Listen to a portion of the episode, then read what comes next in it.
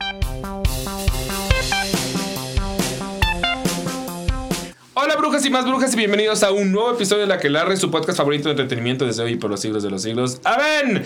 Mi nombre es Iván Pasillas y antes de presentarles a mi invitado les recuerdo que se suscriban a este bonito canal, le den aquí subscribe, le den aquí a la campanita para que les recuerde cuando tenemos nuevos episodios y terminando este episodio chequen el resto de las entrevistas que tenemos porque tenemos mucha y harta entrevista teatrera como la de hoy porque hoy tenemos hoy hoy hay royalty teatre, royalty teatrera definitivamente. Porque está aquí Oscar Carnicero, que es el. Es que no sé exactamente cuál, cuál es tu, tu título nobiliario, pero eres dueño de la teatrería, director de la teatrería. Sí, dependiendo de quién, sí. Para uno soy una cosa, para otros otra, pero soy todo.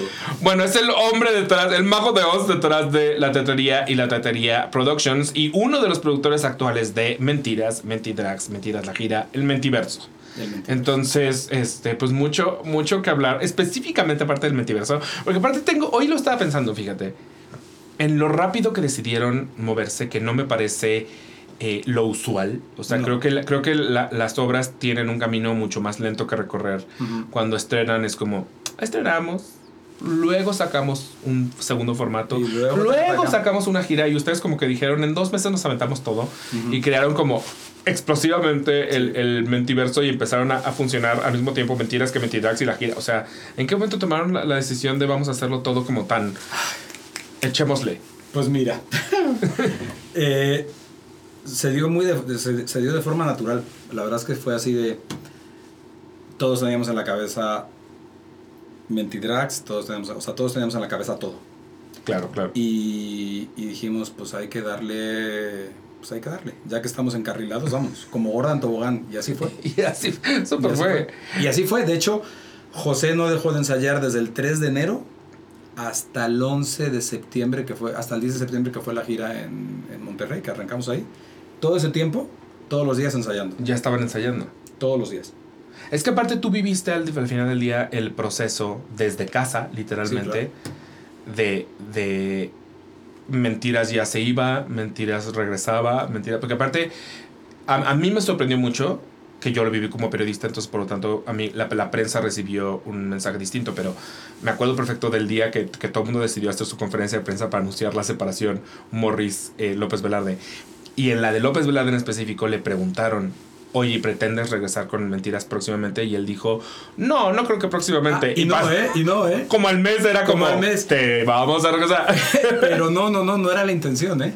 De hecho, José en un primer momento dijo, no, la voy a dejar descansar un par de años, no sé qué. Y yo le dije, la obra ya lleva descansando dos años por el tema de la pandemia. Ah, eso es muy cierto. O sea, en realidad la obra ya estaba descansando por el tema de la pandemia, porque estuvo ese conato de que la obra regresaba, pero que no pudo regresar, que toda esa historia me acuerdo, que no sabemos. Me acuerdo, me acuerdo. Aquel 16 de julio, ¿no? Eh, y entonces realmente la obra tenía dos años de no, de no estar en cartelera. O sea, no dos años, pero un año y bastante. O sea, yo le dije a José, justamente, para cuando sea el estreno, en junio, la obra va a cumplir prácticamente dos años de no estar en cartelera. Y lo que pasa es que a todos se nos fue como el agua estos dos años. Sí, no se, no, no, no se sintió como un descanso, porque en realidad aparte como que todo mundo un poco eh, quisimos, creo que, cortar de la foto esa parte de nuestras vidas. Sí. O sea, como esto no pasó, de inmediatamente nos pasamos de 2019 a 2021. Entonces, como que 2020 no pasó para nadie. Sí, sí, sí. Entonces, como que quizá por eso es que no se siente como que tomó un descanso, porque creo que a todos se nos olvida que hubo un descanso forzoso para el mundo. Eh, y para la gente como yo que decidimos ligarlo de inmediato a, a, la vida que sí sucedió, mentiras no parado. Ese es, ese es un poco... Sí, sí, sí la, la predisposición. Sí, puede ser. O sea, nosotros sentíamos que había parado porque sí, eran dos años que no, que entre una cosa y la otra no estaba. Estaba, digamos que estuvo presente en los streams que hicieron, estuvo presente en que regresó un ratititito, luego hubo que volver a cerrar y luego, bueno, pues con toda la historia esta estuvo muy presente. Estuvo, fue la historia. Fue la historia. Ahora, ¿cómo, tú nunca te habías involucrado en, en mentiras, al menos no como productor? Nunca. ¿En qué momento decidiste ahora es mi momento? Pues en realidad fue, fue, fue, fue bastante orgánico. O sea, yo, de hecho, cuando José empieza a escribir mentiras hace un montón de años, en 2007, una cosa así, que la empieza a escribir, yo ni hacía teatro. yo siempre he hecho publicidad, o sea, yo llegué al teatro por... gracias al Señor. Gracias a, gracias a José. yo pues, era un feliz publicista que me dedicaba a eso. ¿Y si eras feliz? No. No, pero, ganaba mucho dinero. Eso sí. Ahora soy feliz y no gano dinero. O sea, todo tiene, todo tiene. hay un balance, hay un balance. Hay un balance. Y, y, me dediqué siempre a eso. Y entonces, bueno, pues ahí, ahí me tocó ver todo el proceso de escritura de mentiras. Eh, que si mal no recuerdo fueron como dos años más o menos que, que José estuvo escribiéndola, como todo el proceso de cómo fue que llegó con en un principio con Ocesa y luego cómo fue que lo de Ocesa derivó con Morris y como, o sea, como todo eso lo viví, pero lo viví un poco como desde afuera, o sea, como, pues sí, como, pues lo veía. Sí, este era el proyecto de José, yo tengo mis cosas, sí. Sí, sí, sí. Y, y cuando empiezo a hacer teatro, que es hace ocho años, bueno, hace siete años más bien, eh, pues a mí Mentiras estaba, era la obra de José, y ahí estaba, ¿no? O sea, a mí yo era ya muy chistoso porque ya, cada vez ya me decía, oye, van a ser las 3300, ¿quieres ir? yo, no, no, ya no quiero ir, ya no quiero ir. ya, sueño. ya no quiero Sueño con amiga mía. Sí, sí, sí, sí, O sea, ya no quiero ir, ya, ya no quiero ir. Y pues era mentira, estaba ahí, era como la tía de la familia que siempre está ahí, ¿no? En, en las, en las conversaciones está la tía y, y sí, Sí, sí, sí, sí, sí, Y cuando sucede, cuando sucede toda la historia, hablando José y yo decimos, bueno, ¿y ahora qué hacemos? No? Pues ya, ya mentiras es tuyo. ¿Y por qué dejar que alguien más gane dinero si lo puedes ganar tú? Claro. O lo podemos ganar nosotros.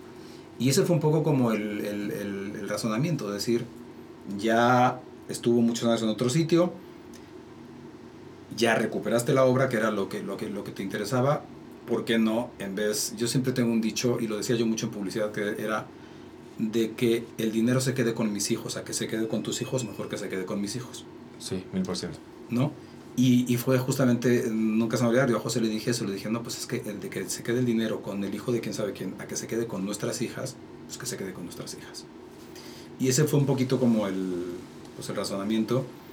Y luego fue, bueno, pero solos no podemos.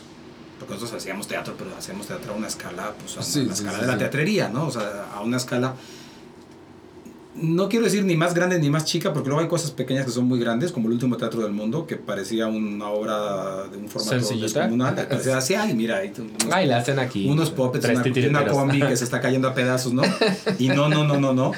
Y luego hay obras muy grandes que son muy sencillas, o sea, como que todo tiene un... Pero no era una escala en la que yo me hubiera interesado nunca en meterme, la verdad. Claro, pero ya tenían en ese entonces la asociación con Bobo gracias al concierto. Exacto, ya estaba eso, que ahí iba caminando muy bien y y sobre todo iba caminando muy bien en la relación personal con ellos, que la verdad es que los queremos mucho a, a Ari, a Jack y a Sonia. Eh, y digo Sonia porque siempre Sonia es como la, la desconocida. Es como, sí, ahorita me acabas de aventar un nombre que yo qué. Sí, sí, sí. sí. Sonia, son ellos tres, son los dos, los dos Boroboys, Ari y Jack. Y Sonia, que es una maravilla. Sonia es como, es como el, el como el poder oculto atrás de, ¿no? Ok, ok. Y es una mujer encantadora, bueno, inteligentísima, simpática, sensible, o sea, lo tiene todo. Y, y, la, y, el vínculo con ellos era muy bueno, la verdad que era muy bueno. Entonces dijimos, pues no, lo lógico es hacerlo con, con Bobo, porque tenemos una muy buena relación con ellos. Hay como mucho cariño, hay mucho amor, mucho bla, bla, bla. Ellos estuvieron como muy pendientes todo el tiempo del proceso de separación de, de, de, la, de la anterior producción, pero desde un lado, como desde un lado de amistad, no desde un lado de estamos esperando que suceda algo. Y porque además fue muy, fue muy gracioso el día que ya se sabe que José recupera mentiras, bueno, yo me moría de la risa de toda la gente que le mandaba mensajes de, oye, me interesa producir tu obra, oye, me interesa producir tu obra. Y yo le decía a José, sobre mi cadáver con él, sobre mi cadáver con él, o sea, sobre... No, no, no, no, no, no, no. Ni lo voltees No, no, no, pero además ni siquiera era por pues ¿por qué no? Porque eran gente que, que, hacían cosas que a nosotros en general no nos gustaban. Sí, que van a demeritar la obra. Que van a demeritar la obra y yo le decía a José, y es una oportunidad maravillosa para ti reinventarte 12 años después, o 13, ya no me acuerdo cuántos años, y, y abordar la obra desde otro lado, ¿no? Desde otro, pues, desde otro, desde otro sitio. Eh, es más, incluso en algún momento José dijo, híjole, la dirigiré yo. O sea, como que no, como que no sabía y un día dijo, sí, la quiero dirigir, y dije, bueno, pues adelante. Entonces, bueno, el caso es que nos juntamos con, los bobos y, pues dijeron, sí, claro, vamos, ¿no? Y la verdad es que Bobo había producido hace muchos años Aladino, un Aladino que hubo en el teatro este de Interlomas, en el, del, el, teatro del, parque. Del bosque, de esa cosa. no, del bosque no. Del bosque son los del auditorio, del, del, parque. del, parque, es que bueno, entre parques y bosques. eh, pero habían producido esta obra hacía no sé, 14 años, 15 años. Ah, no manches, yo juraba que el Teatro del Parque llevaba 3 años de existir. No, no, no, lo que pasa es un teatro que pues, los que vivimos aquí en esta parte de la ciudad, pues lo tenemos como perdido. Olvidado, sí, sí, sí, sí, Y es, ya se considera casi gira, o sea, ya cuando la gente va ya se es, es gira, ¿no? Porque es gira. Tardas más en llegar ahí que en llegar a Toluca o a Puebla. Sí, sí, sí, totalmente, totalmente. Y el caso es que dijimos, pues sí, está padrísimo y hagámoslo con, con, con, con la gente de Bobo, pero ellos son especialistas en música, no son especialistas en teatro, por obvias razones, ¿no? Pues han dedicado toda la vida a eso y lo hacen súper bien. Eh, y dijimos, pero pueden aportarle mucho en toda la parte musical al proyecto, o sea, tienen una expertise que ningún productor de teatro tiene. Y, creo, y, y eso fue como muy interesante porque el, el, el, proyecto de Mentiras además tiene no solamente la parte de teatro, sino todo un proyecto musical que en breve empezáramos a ver cosas en, en, en la calle y era donde eran como muy importantes. Dijimos, no, bueno, pues si, si queremos que suene espectacular, con unos arreglos espectaculares, la gente de teatro ya sabemos quiénes son y ya sabemos lo que han hecho. A lo mejor que alguien más lo vea desde otros ojos y con otra óptica y con otros oídos y demás. Y, y dijimos, y ahora nos hace falta alguien que produzca teatro. La pieza teatrera, ajá. La pieza teatrera en, todo esta, en, toda esta, en todo este engranaje. Y, y pues fue go. O sea, dijimos, pues, o sea, no hay, no hay, yo, yo a Go no lo conocía, eh, José tampoco lo conocía, o sea, yo creo que yo a Go lo había visto una vez en una reunión que hubo en la teatrería de, de para cosas del ICEP, que era, siempre ha sido como el tema que une a todos los teatreros, ¿no? Sí, sí, sí. Y es donde coincidimos todos, los que hacemos teatro chiquitito hasta los que hacen teatro grandote, coincidimos todos porque todos lo que coincidimos es, que es, es que es, en que es un impuesto que no tendría que existir, ¿no? Sí. Y entonces un día invito a Alejandro a comer. Y, y fuimos a comer, no nos conocíamos. Y nos caímos muy bien, nos caímos muy, muy bien. Eh, siendo que venimos además de dos polos del teatro completamente opuestos. Opuestos. O sea, completamente opuestos y ni que uno sea mejor ni otro sea peor, simplemente son completamente opuestos. Y yo creo que Alejandro no, no me tenía muy en el radar, como que sabía que existía la teatrería, porque pues, la gente sabe que existe la teatrería, pero como que yo creo que no identificaba... Como proyectos en específico. No, ajá, no mayormente no. Y los proyectos de Alejandro, pues sí los ubicas porque pues, por todas las calles y siempre... Porque, porque están en todos lados. Ves, ves hay un billboard de un espectacular en, por, por toda la ciudad, ¿no? Sí, sí, sí. Y nos caímos muy bien, seguimos teniendo juntas, le comenté a José, le comenté a Jack, Jack y Go ya habían hecho cosas juntos hace años y demás. Y nos juntamos un día en, en la oficina de, Bobo, ahí en, en Palmas, y empezamos a, a, perfilar qué era y cómo queríamos que fuese, ¿no? Y la, la verdad es que la, la bola, y fue, tanto Go como Bobo fueron muy respetuosos de lo que José decidiera, de lo que José pensara. Y entonces entre José y yo empezamos a perfilar cómo era esta sociedad da, tanto en lo corporativo, porque hay una sociedad así que yo un día me moría y les decía, siento que estamos firmando la Coca-Cola. Y no, es mentira, es, que, es casi como la Coca-Cola. es que sí es la Coca-Cola. ¿no? Es la Coca-Cola sí. del teatro, sí, la por decirlo de alguna forma. Y, y entonces empezamos a delimitar qué hacías tú, qué hace este grupo, ¿no? qué hace este bloque de sociedad, qué hace este otro bloque, qué hace este otro bloque. Lo definimos muy bien, así todo por escrito, ¿no? o sea, etcétera, etcétera. Y y desde entonces, desde que hicimos aquella rueda de prensa en el CCT, todavía con la escenografía de José el Soñador. Sí, sí, desde que soltaron la bomba, vamos a decirlo. Desde que soltamos la bomba. Y desde ahí ha sido un no parar. Ha sido un no parar. Y la verdad es que bien. O sea, ahora que ya nos conocemos bien, que sabemos quiénes somos, pues las cosas fluyen muy bien. ¿Y había en algún momento una sensación de miedo? De vamos a, a hacer algo, sí. vamos a rehacer algo que la gente tiene en tanta estima. Sí, o sea, yo me acuerdo cuando veía a la gente que, que, que, que casi se inmolaba de ya no hay giratorio, ¿cómo sí, es posible? Sí, el giratorio no provocó, giratorio. provocó infartos. No, era, pues puede no haber giratorio, igual que mañana puede no haber bandas.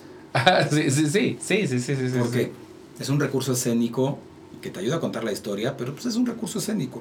Lo que es muy interesante de Mentiras es cómo conecta con la gente, ¿no? O sea, que, que es muy fuerte cómo la gente sigue enamorada de esos personajes que los han hecho suyos, ¿sabes? que ahí están, ¿no? Ya son, sí, sí, sí, sí, Ya, o sea, ya son pues, parte del imaginario popular de esta ciudad, ¿no? Son no sé si del país, pero de la cultura de la pop ciudad.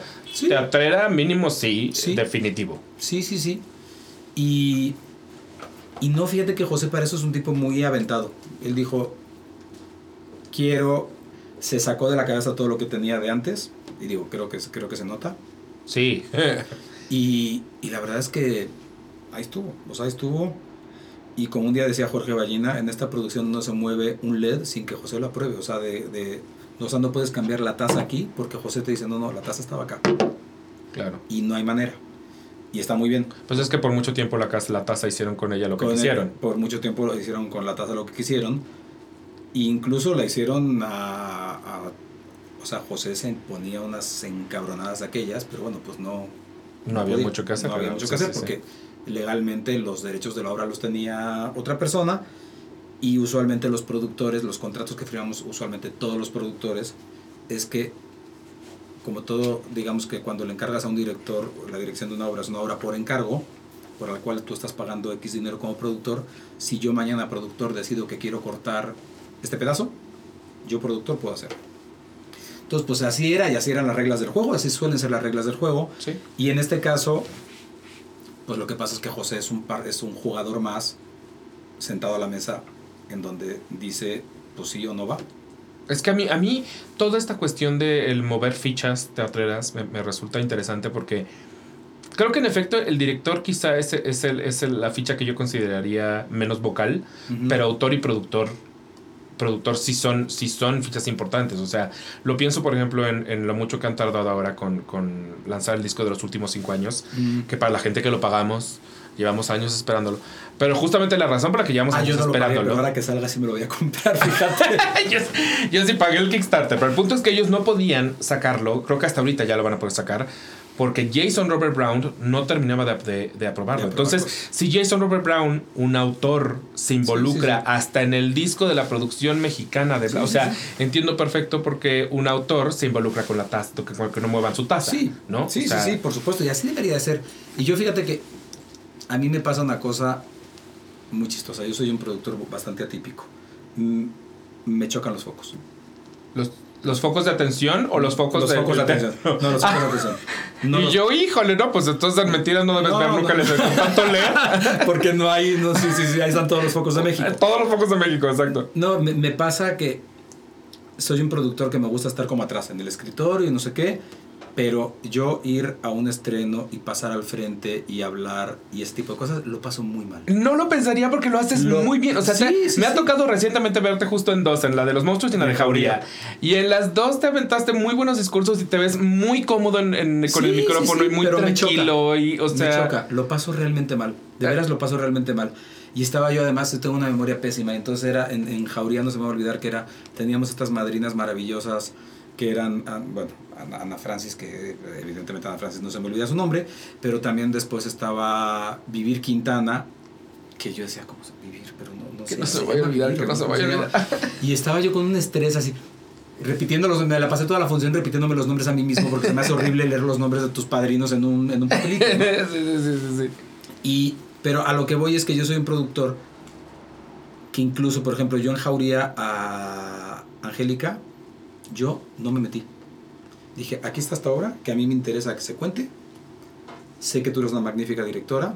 Yo me repliego, me quedo aquí. Y, esos, y muchos productores, por, por lo menos en este país, no. En este país eh, los productores les gusta el brillo, les gusta el... Sí, les gusta. Y, también, también hay, un, por ejemplo, meterse con el casting. Sí, claro. El productor se suele meter aquí en México con quién está contratado. Por ejemplo, en, en, de la gran mayoría de las obras que he producido, siempre avalo la, la decisión del director. Salvo que de plano sea así de, híjole, no, porque esta persona X. Pero en términos generales, 99% respeto lo que el director decide. Lo que el director decide, incluso si el director tiene una propuesta del equipo creativo, yo no me meto. procuro no meterme. Y creo que pues a mí ha sido la fórmula que me ha funcionado. Sí. Pero también te digo, sí, sí hay muchos productores, muchos colegas que lo que les interesa es ser más famosos ellos que el producto que, Sí, y lo que saben. tienen. Y, bueno, y así es. Y también, y también, porque también es una forma de crear una marca Es 100%. y vender un producto de otra, de otra manera, ¿no? Entonces, bueno, pues creo que todo es válido. Sí, los Cameron Macintosh de la vida. Exactamente. Exacto. Pero entonces, ¿en qué momento te diste cuenta? Porque esto lo he platicado con, con mucha gente que ha venido de mentiras aquí. Pero ¿en qué momento se dieron cuenta que aquello que pretendían cambiar y evolucionar evolucionó a ser un enorme Pokémon? Pues mira, yo, y, y- y debo de reconocerlo, la sociedad se llama Mentiras Brand, Sí. ¿no?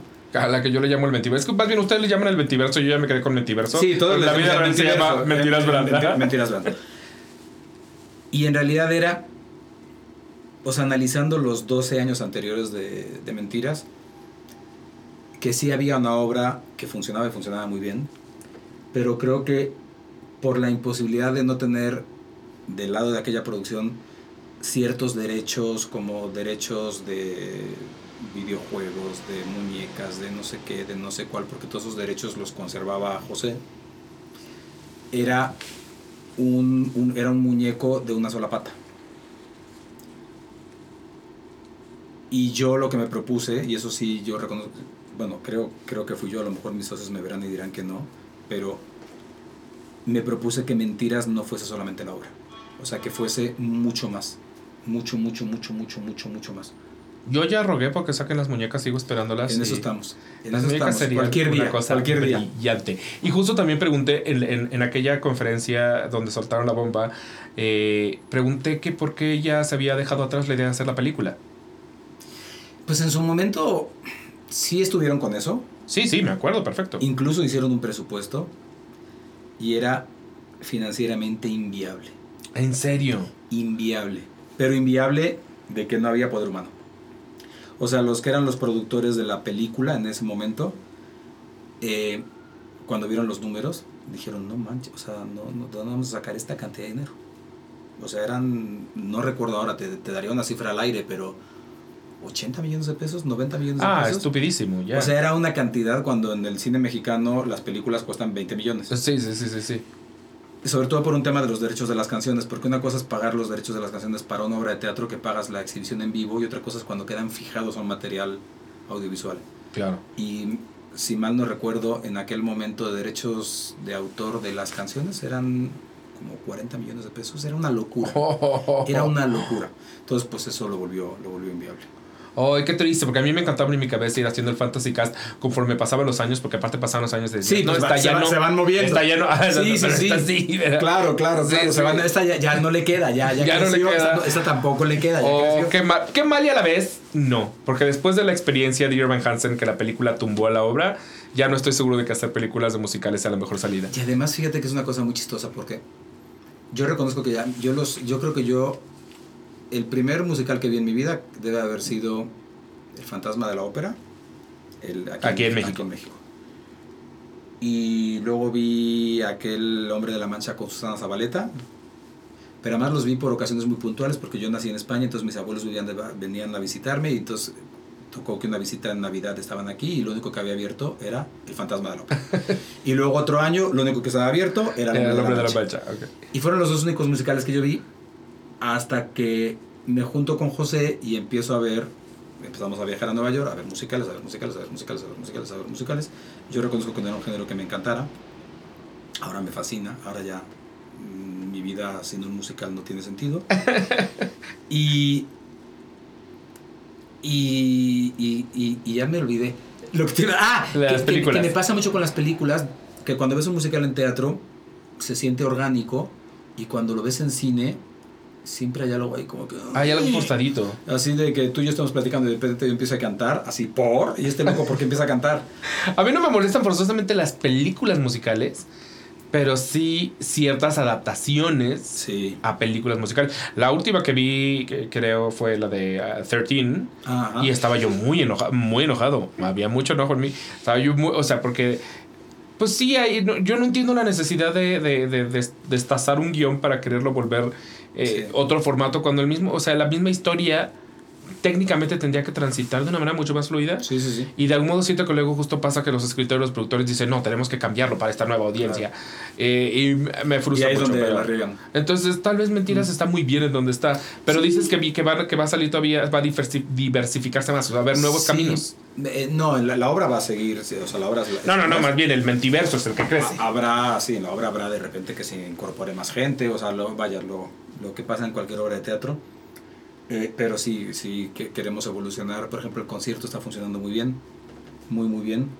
Eh, y y el, el concierto va a ir evolucionando cada vez más hacia un artista con discos, con, o sea, ya no como un artista de en un centro nocturno que es donde Sí, está sí, sí, ahora, que está, está muy bien, porque la verdad es que tienen unas voces espectaculares y creemos que, que, que pueden tener una vida mucho más allá de, de estar cantando en un... Sí, que ya no sean un spin-off de la obra forzosamente. Exactamente, exactamente. Y, y eso de hecho también es una gran duda cuando, cuando se separan de la producción anterior. eh, pues la, la mayoría de las cosas se quedaron atrás y fue como un borrón y cuenta nueva. A excepción precisamente de Paola Gómez, Paloma Cordero, que ya habían estado en, en la historia de mentiras durante muchos años. Y ellas se, se sumaron otra vez al barco. Hubo- también hubo en algún momento un pensamiento de vamos de plano a, a- a empezar de cero. O siempre se supo a estas personas las queremos dejar. Pues mira, la- lo que pasa, pasa muchas cosas. Con Paola y con Paloma, en- con, con ellas dos en particular, son, hay un vínculo casi familiar. Sí, son hermanes. O sea, así. O sea, Paola, José la conoce desde la prepa, si mal no recuerdo, o la secundaria, algo así. O sea, se llevan, llevan de relación 30 años. O sea, se conocen desde que eran chavitititititititos. Sí, sí, sí. Y con Paloma, José la conoce cuando Paloma ingresa a Mentiras, pero pues se hicieron muy amigos, y ahora somos muy amigos todos. Y la verdad es que nunca se pensó que ellas estuvieran en la obra. Ellas estaban en el concierto y el concierto, le- lo- de hecho lo primero que se estrenó de este Mentiverso nuevo fue el, concierto Correcto. que sigue, sigue desde entonces, desde octubre del año pasado hasta ahora. De hecho, ahora vamos a cumplir ya el año. ¿Y me creas que yo nunca lo he visto? Estoy fatal. Uy, pues está padrísimo. Nunca lo he A mí me encanta. Me encanta. Sí, sí, porque El que estoy de la verga soy yo, eso es una realidad. o sea, yo ya tendría que haber estado ahí. Aparte con una copita, o sea, está. es que es muy disfrutable. Porque además cantan muchas canciones que no están en la obra. Exacto, exacto, exacto. Tienen una, una serie de, de medleys o de popurris o de como le queramos de mashups o como le queramos llamar. Por ejemplo, de Ana Gabriel. Uno que dura nueve minutos, que es una belleza. Ah, buenazo. O sea, tiene unas cosas muy, muy padres. Muy padres, pero además tiene como un guiño a la obra en ciertas cositas. La verdad está bien padre. Y la verdad es que nunca se pensó que ellas estuvieran en la obra aquí en México. De hecho, no están en la obra en la Ciudad de México. Y cuando vimos, digo, pues Paola es como la Lupita histórica. Si bien es cierto que Mariana Treviño fue la primer Lupita, pero después estuvo Paola 11 años, o no me acuerdo, un montón de años. Sí, sí, sí. Entonces sí, digamos sí, que es la Lupita histórica, digo, suena horrible decir eso, pero, pero la, la Lupita que toda la gente la ubica, que la gente la conoce, y, y, y creímos que era una carta importante para ir al interior de la República. Entonces dijimos, bueno, si consideramos que Paola tenga que ir, ¿por qué no de una vez todas las chicas del concierto? Que además Georgina también era una de las mejores dulces que ha habido en, en, en, en el, que hubo en el anterior Mentiras. Dijimos, pues tenemos a Dulce. Ay, pero Paloma canta espectacular, Yuri. Pues tenemos a Paola, digo a Paloma. Y luego fue Lorena. Lorena nunca ha hecho la obra y se muere de ganas de hacerla. Ah, pues O que sea, entre. que le entre. Entonces dijimos, pues ya tenemos ya. Y, y fue así como entraron ellas cuatro a hacer la gira. Y las Mentidrags también repitieron. Y las Mentidrags también repitieron. Porque además, pues las Mentidrags se quedaron, dieron creo que cuatro funciones. Sí, se quedaron muy en Blue Balls. Fue un coito, un co- ¿cómo? Coitus interruptus. Exactamente. Totalmente coitus Fue, interruptus. fue eso. Y la verdad estaban muy bien. O sea, ¿para qué buscar? O sea, ¿para qué buscar alguien más si quien lo hacía lo estaba haciendo muy bien?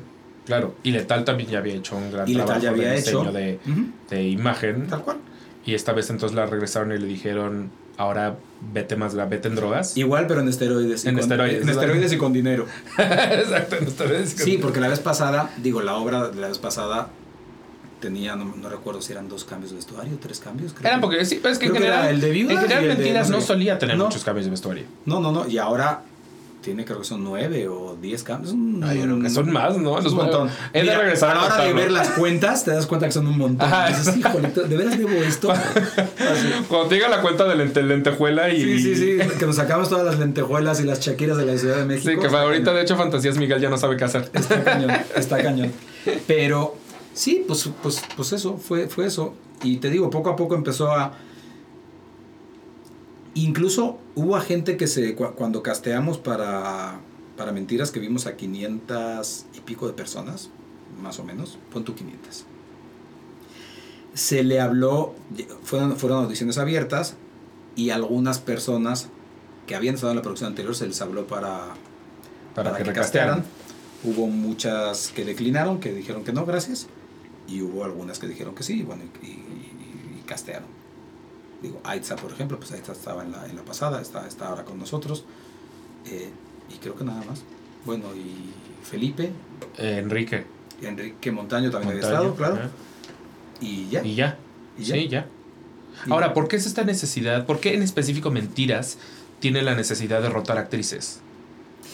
Yo creo que es una necesidad que se creó con la producción anterior, que el público se quedó con esta cosa de, de ver a mucha gente en diferentes papeles. ¿Y eso sí lo pretenden continuar ustedes o en realidad Sí, de hecho ahora ya todas las del elenco actual tienen montados dos Varios papeles, personajes. algunas ya tienen tres. Sobre todo porque además nuestro elenco de mujeres, a lo son, tenemos, de, de- de ellas cuatro, son seis actrices que están rotando. Y entonces pues tenemos que tú estás de, monte- tú tienes montada a Lupita, pero tienes montada a Yuri, pero tienes montada a Daniela, pero tienes montada así. Sí, sí, sí, sí, sí. Porque nunca sabes en qué momento una de las piezas del rompecabezas le pasa algo. Y tienes que rellenar el, o sí, que el es una Tetris. demanda vocal mm, canija y entonces tienes que armar el rompecabezas todo el tiempo. Es que eso me, eso me parece muy interesante porque Es eso en realidad. sí. Y la gente sí está... Ah, ya había, por ejemplo, eh, Yuri, ¿no? Que lo hacen Aitza y Marelisa. Ah, ya vi Marelisa. ¿Cuándo va a Aitza? Así estoy yo. Así está. Yo soy de esas personas. Yo estoy esperando intensamente ver a, a Wicca en Mentidrags.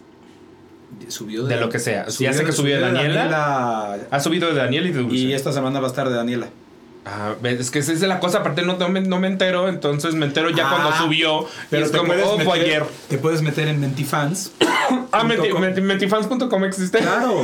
no sabía. Y existe, y en un mes aproximadamente sacamos una app que vas a poder Ah, descargar. o sea, mentifans.com es de ustedes, no Es le hicieron nuestro. fans. Es nuestro, es nuestro. Ok, ok. Y vas a poder descargar una app que ya estamos en las últimas desarrollando. Oh, Que te va a arrojar y que vas a poder acumular todas tus compras. O sea, todavía ni la buscan porque no está, pero en un mes. pero existirá. Sí, porque ya, sí, ya, sí. ya estamos en, ¿cómo le llaman los desarrolladores? El no sé qué beta. El, Ah, be- tal cual, sí, sí, sí. ¿Esa beta. cosa? Ajá.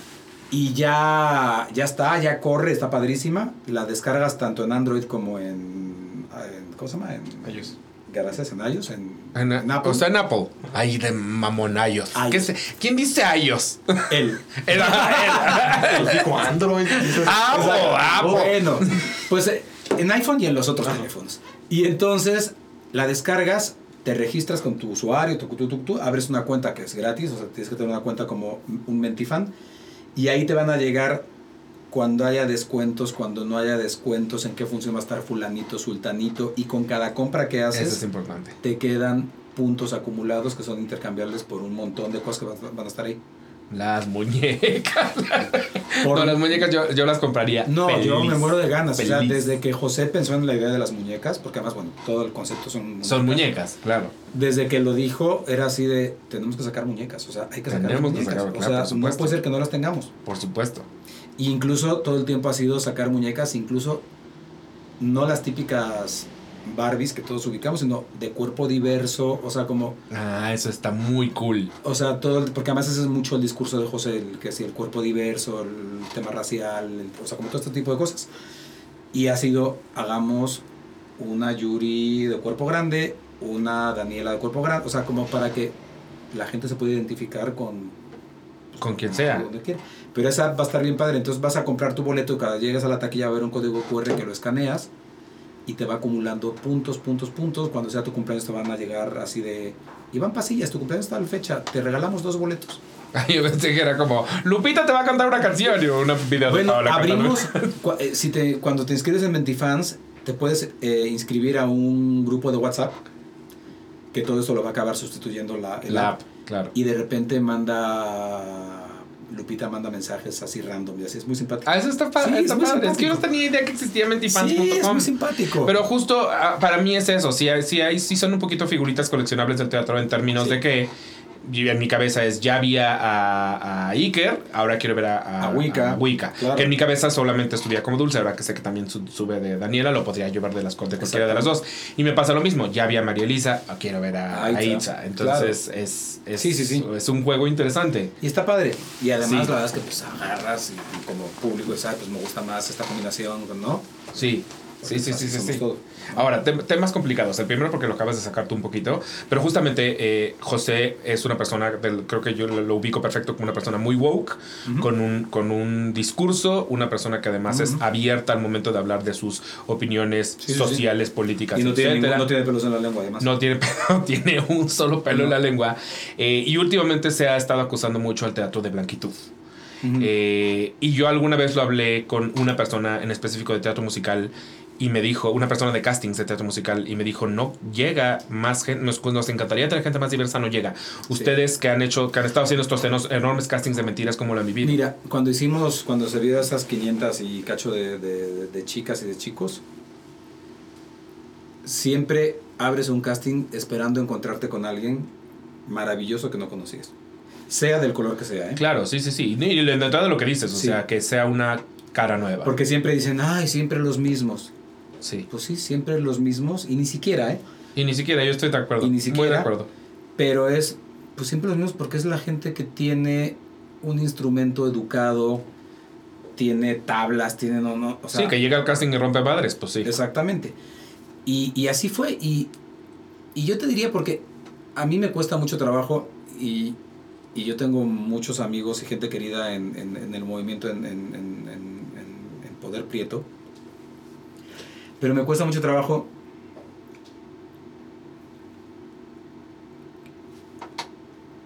qué grado, o sea, por ejemplo, Brenda. Brenda no es una mujer de piel blanca. Claro, el Brenda- tema de colorismo. O sea, ¿qué tanto es tantito? Sí, sí, sí, sí. sí O sí. sea, me cuesta mucho trabajo entenderlo. Y lo digo desde el desconocimiento total y absoluto. ¿eh? Sí, sí, sí. Eh, Aitza tampoco es de piel de tez blanca. En absoluto, de hecho, En sí, para mí absoluto. Aitza es no- no- bastante, sí, sí. de- de- ba- bastante morena. Sí, O sí, sea, sí, sí, sí. Digo, no sé si bastante, pues. Es que justo es eso, ¿qué que, tanto que es qué- bastante morena. ¿No? Pero si yo de entrada yo no, yo no pensaría en Aitza como persona blanca, Aitza, no, no pensaría eso. Pero sí nos han dicho, de hecho alguien, alguien, alguien nos dijo y, y justamente comentamos, pues es que Brenda y Aitza no son... Felipe tampoco lo pensaría yo Felipe como una tampoco. persona blanca de entrada. O sea, y te digo, y, y, y mira, y, y la realidad es una, en la gira está Paloma Cordero, que es de un cuerpo grande, Sí. y es Yuri. Y es Yuri. Y, na- na- no, y no estamos, o sea, al contrario, porque incluso todas las acciones de José son políticas. Sí. O sea, para José era muy importante que haya cuerpos diversos en un elenco, porque nuestras hijas entiendan que cualquier cuerpo está bien. Claro. Ya sea un cuerpo muy delgado o muy grueso, no importa. Cualquier cuerpo está bien. Cualquier género está bien. Cualquier género está sí. bien, ¿no? De hecho, en, en, en las audiciones recuerdo, no me acuerdo el nombre porque soy malísimo, pero audicionó una, una chica trans y estábamos muy emocionados y la verdad es que no alcanzó a dar lo que tenía que dar. Sí, sí, sí. pero sí, sí. estuvimos a punto de tener un, una, una mujer trans. siento que se tendrá aparte más, tar- más, más pronto que tarde. Y ha habido varios intentos, ¿eh? ha, habido varios intentos y no lo hemos También es que la partitura de mentiras es una cosa muy loca, pero, pero por ejemplo con el trabajo que te haces, que, que tú haces en la teatería, con musicales un poco más íntimos, más chiquitos, que quizá no requieran eh, los instrumentos que requiere la gente que canta mentiras, Sí, sí, sí. ahí pues, seguramente se empezará también a notar más la diversidad. Y mira, y por ejemplo, yo de lo que hago ya aparte de mentiras, porque bueno, mentiras, pues ahí, ahí está, eh, conejo blanco. Conejo blanco es la cosa más diversa del mundo.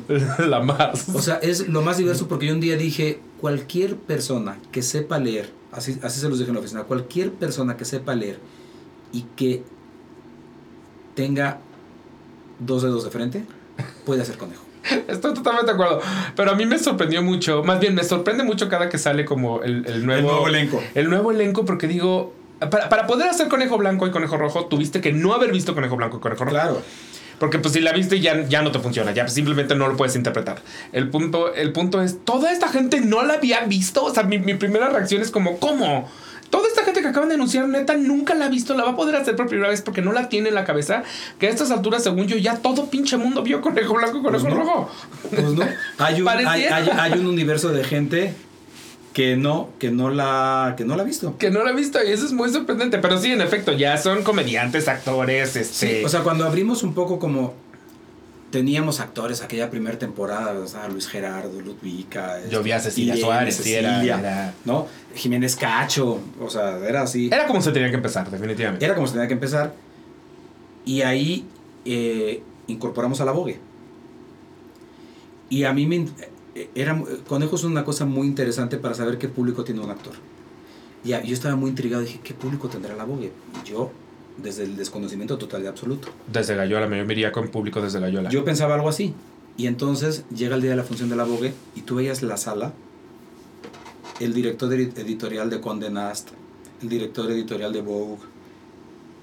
Así que era, decías, ¿qué onda? O sea, era muy interesante. Era público que realmente estaba muy interesado en ver a esta mujer, pero público que probablemente no, hubiesen, no les hubiera llamado la atención ver a todos los otros que eran unos nombres ototototes. Sí, sí, sí. ¿no? Y, y decidieron ir a, a ver a la Vogue, que además fue una experiencia, a mí, a mí me encantó. Y después fue que empezamos a sumar, ahora en la última temporada tuvimos a Gabriela Barkentin.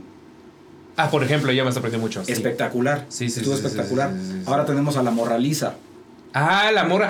Me- no ha pasado, ¿verdad, la morra? No, es la última de Me parece, me parece, me encantaría de hecho ver a la morra porque siento que, que, que su personalidad es como, como downer, o sea, ella, eh, eh, no- ella no es forzosamente como esta persona como, como escandalosa y, y eléctrica, sino siento que la morra siempre está como más toned down. Entonces me interesaría mucho ver qué hace ella con un conejo blanco, conejo rojo, Sí. cuando no tiene eh, faramaya, que, la, que las drags suelen tener música, y suele- Sí, sí, cuando es ella y un, un, Y un texto. un sobre Sí, y sí, sí. palabras y, y me interesa mucho porque, porque justo su personalidad me llama mucho la atención porque no la ubico en absoluto. Me parece un poco lo que acabas de decir tú de ti mismo que decías, a mí no me encanta el foco. Digo, yo sé que a todas las drag queens les encanta el foco porque por algo están ahí, pero de algún modo la morra dentro del universo drag, que todas son como... Mor- la morra es un- no es eso. No, yo sé. Entonces es como, qué interesante que vaya a ser ella la que haga ese experimento y no otras tantas a las que quizá yo ubicaría primero en algo así. Sí, sí, sí. Sí, entonces te digo, yo decidí abrir el juego de conejo y dije que sea completamente diverso. O sea, que la haga gente de todas las edades, de vengan del cine, de la televisión, del teatro, del periodismo, de así. Y hay alguien, además de la, de la Vogue, que, que hayas dicho no veía venir ni lo que hizo, ni la gente que nos trajo, ni... O sea, que igual y decías, esta persona era un volado y resultó ser... Híjole. Por ejemplo, Víctor Trujillo para mí fue una sorpresa. Ay, no me hubiera parecido a mí tan sorprendente. Me pareció una sorpresa sobre todo porque me acuerdo que salí, pusimos el post en así de, ah, va a estar Víctor Trujillo. Y a la media hora ya no había ni un boleto. Claro, pero tiene mucha lógica Víctor Víctor Sí, Trujillo. pero yo no me imaginaba, yo lo ubicaba muy, o sea, había visto Rojo, que me encantó, y ya después lo había lo ubicaba en, en sus personajes, en Bros o en la, Beba en la mítica Beba La Galván, Beba ¿no? Galván. que cómo se la extraña, que cómo se la extraña, y la verdad es que dio una función maravillosa. Claro. Y alguien, y me pasó por ejemplo, porque no, no puedo decir nombres porque no, no puedo, con algunos actores muy famosos que no me pasó absolutamente nada, que dije, híjole, qué flujera. A, a mí, de hecho, me, me, me pasó... Yo la he visto dos veces nada más en mi vida. La, he visto con, la vi con Ceci Suárez y la vi con Chumel Torres. Mm, Y me la pasé mejor con Chumel porque siento que, que Ceci Suárez se lo tomó muy en serio. Y de algún modo siento que Conejo es mucho más divertida cuando tú te prestas a, a ser irreverente, quizá. La otra de, de, Na- de Nassim. Nassim, esa sí me parece que es un poquito, un poquito para tomarse más esa en es una belleza. Es una belleza y, Una y belleza. esa entiendo el por qué requiere de Ujú. esa seriedad. Pero creo que Conejo Blanco, Conejo Rojo, el, el actor de pronto va dispuesto a actuar de, Sí. de la nada esto que le están dando, cuando no es forzosamente eso. O sea, es, Sí, ¿no? es más como diviértete con esto que te están dando. No lo tienes que histriónicamente llenar No, el no, espacio. Y entonces siento que de esas dos que yo vi, Me la pasé mejor con Chumel, que no tenía idea de qué estaba haciendo y que él solito estaba cagado de risa. Ah, pero tú sabes que. Que con Ceci que estaba tomándoselo muy en serio. Las dos me gustaron, pues, me gustaron. Sí. Solo sí, me la sí. pasé mejor con el que no era actor.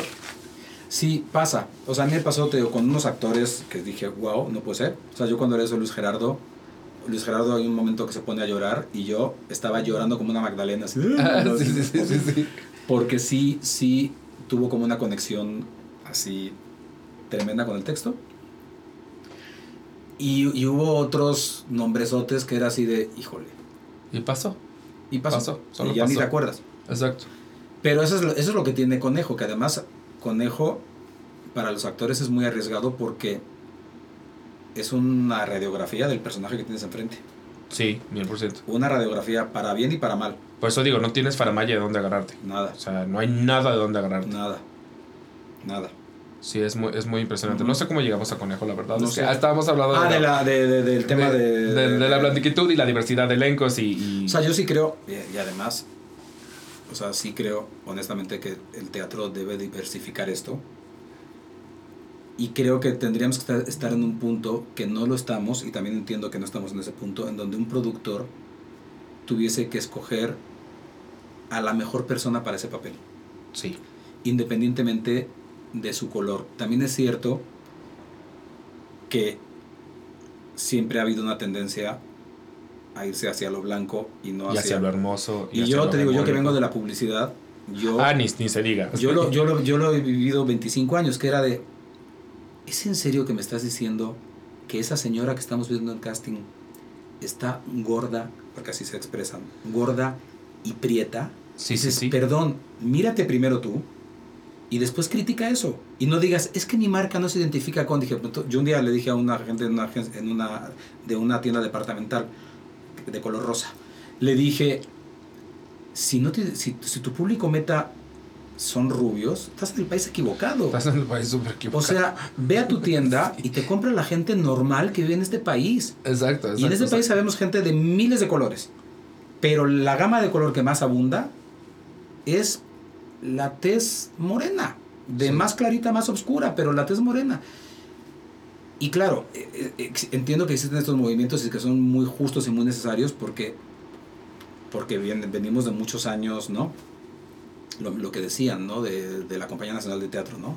Que también venía como de, de- de una cosa de mucha blanquitud.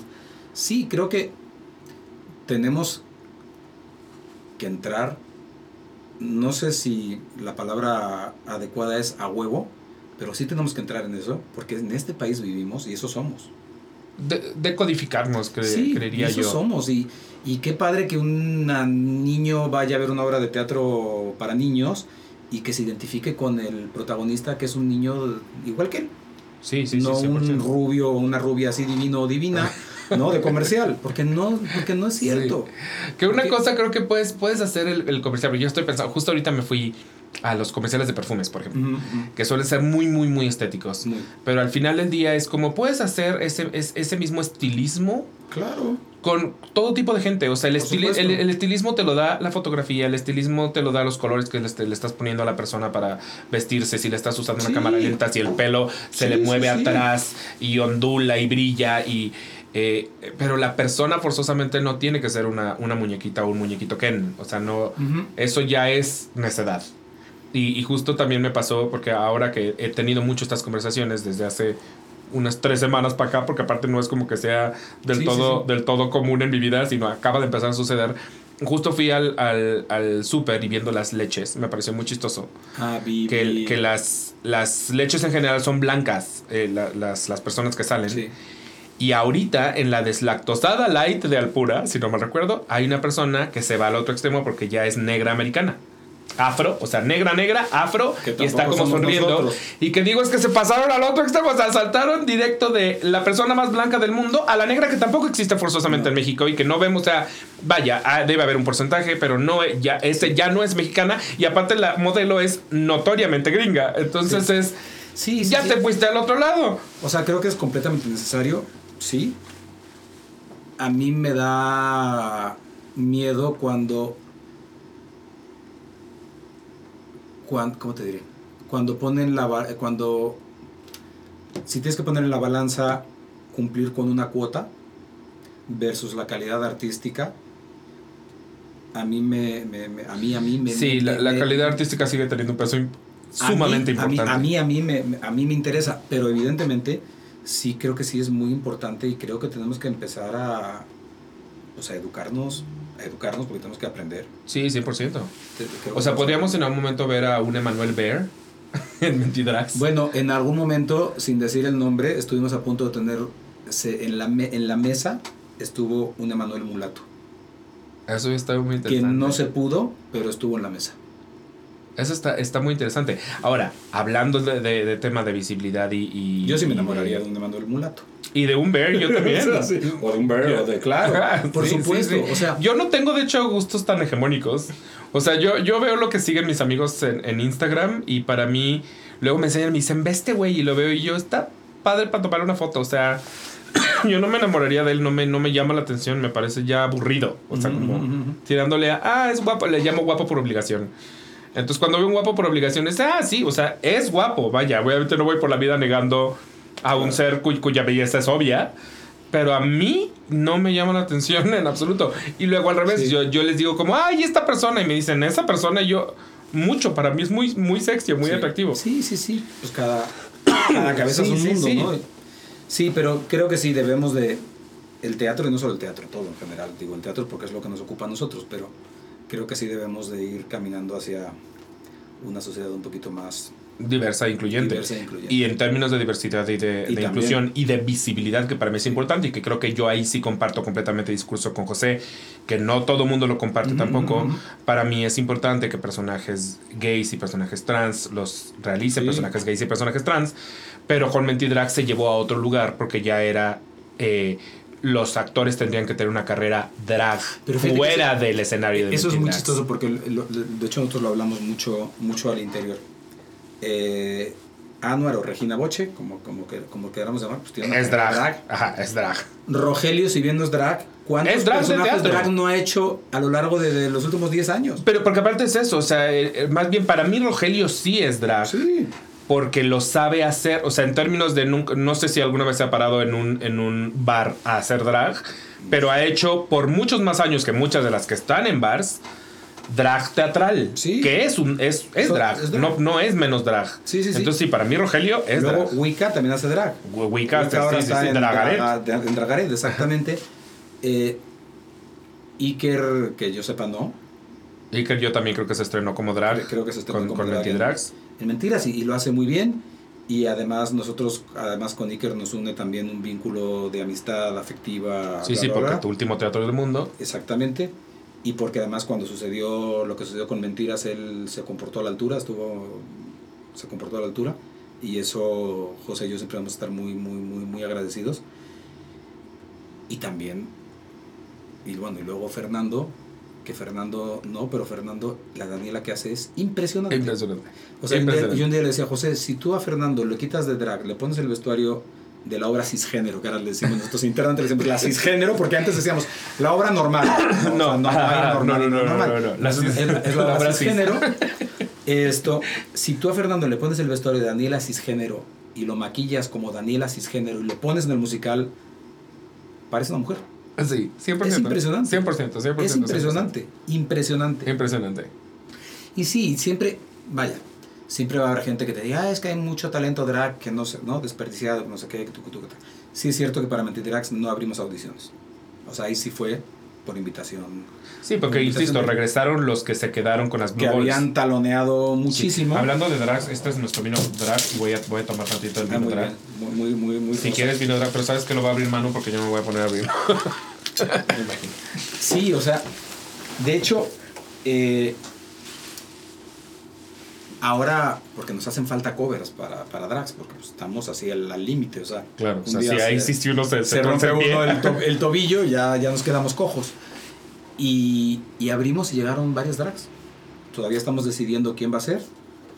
Pero, pero, ahora, pero sí, llegaron varios drags. A, a, mí mi punto, y creo que de hecho también lo, lo eh, escuché a, no, no escuché, leí a José decirlo en, en, Twitter, es que hay una diferencia entre una identidad de género o una orientación sí. sexual.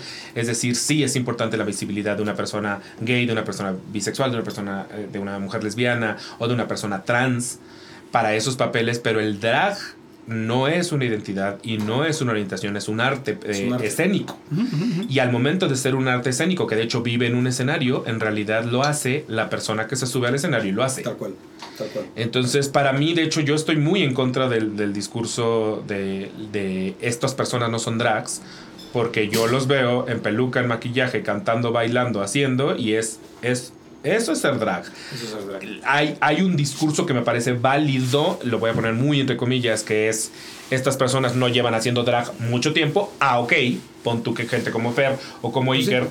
eso podría ser tu discurso, pero de ahí a decir no son drags, pues es que drag lo, lo es desde el momento en que lo es. Sí, y, y fíjate que además no sé ahora porque ha ido cambiando mucho, pero an an anteriormente el, el, las drags hacían lip sync. Sí. Difí difícilmente cantaban. Ahora empieza a ver más que realmente ¿Quieres cantan. esto o no quieres? Pues échale ahí, total. Total. Sí, sí, sí. Ahora hacen un poquito de todo, porque también ahora hay drags estando peras y Sí. ahora, ¿no? Ya artistas conceptuales. Sí, sí, sí. Sí, pero yo creo que, te digo, que, que ahora vimos, si mal no recuerdo, cuatro drags. De hecho, un par de ellos están en Draga, Dragaret. En Dragaret. Dragaret, que nunca he ido y me muero de ganas. Yo tampoco iba a ir en mi cumpleaños y Me muero de ganas. me lo negaron. Me muero de ganas. No los mi- la gente que quería yo que me acompañara me, me negó y dije, no voy solo. Pero, Sí, no, no, pero quiero, y la razón por, es porque está en jueves. Y entonces todo el mundo me dijo, pero es que al día siguiente trabajo. Y yo, pero es que no hay otro día. Dragaret es jueves o jueves, ni modo. Sí, pues sí, está, sí. Pero sí, nos debemos una Dragaret. Y, y Yo tampoco vi tampoco eh, el espectáculo de Dragonas, pero era un poco lo mismo. Dragonas, bueno, no, no, no, no sé si es lo mismo que Dragaret porque no lo he visto. Pero Dragonas eran cuatro drags cantando en vivo, no haciendo Ah, lip sync. qué padre. Entonces, eh, para mí eso era, eso era cool, justamente porque Eso es sí estaban porque, cantando. Porque ahí sí tienes material.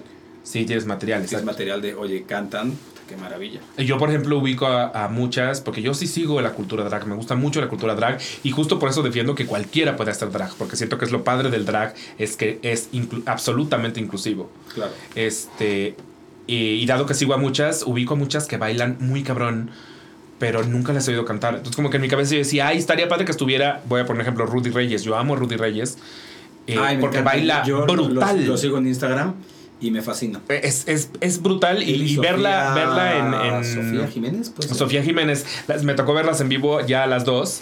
Y, y son muy espectaculares bailando, pero en el momento en el que me, que me pregunto, bueno, ¿y cantan Él me mintió? No, no tengo idea. Sí, yo tampoco. Eh, y muy probablemente tirándole a la respuesta es no. Sí, probablemente no. Porque si lo hicieran, probablemente lo harían. Claro. Entonces ya sabría yo Sí, que lo hacen. sí. Entonces, si se dedican a hacer lip sync y a bailar, tal vez es porque justo no es su fuerte el canto. Sí, y porque hasta ahora no era como usualmente No es lo que solían hacer no las era, no era lo que solían hacer. Ahora sí, ahora ya empieza a ver esto, pues unos que cantan que te mueres. Bueno, en, eh, en la misma Regina Boche, no sé si viste Queen of the Universe, pero Sí, sí, sí. sí, sí, participó en este reality que la gente no vio tanto porque estaba está ahí medio escondido en Paramount Plus, pero el punto es que es un reality drag de canto. De canto. Entonces ahí sí están cantando en y vivo. con unos bozarrones que te mueres. con unos bozarrones que te mueres y, un, y una variedad internacional porque el punto de Queen of the Universe es que justamente eh, se escogieron a personas de distintos países y Regina Boche era la que representaba a México. Entonces, eh, y ahí las estás escuchando cantar y qué cosa, qué cosa. Justamente Sí, por eso digo, Muy impresionantes.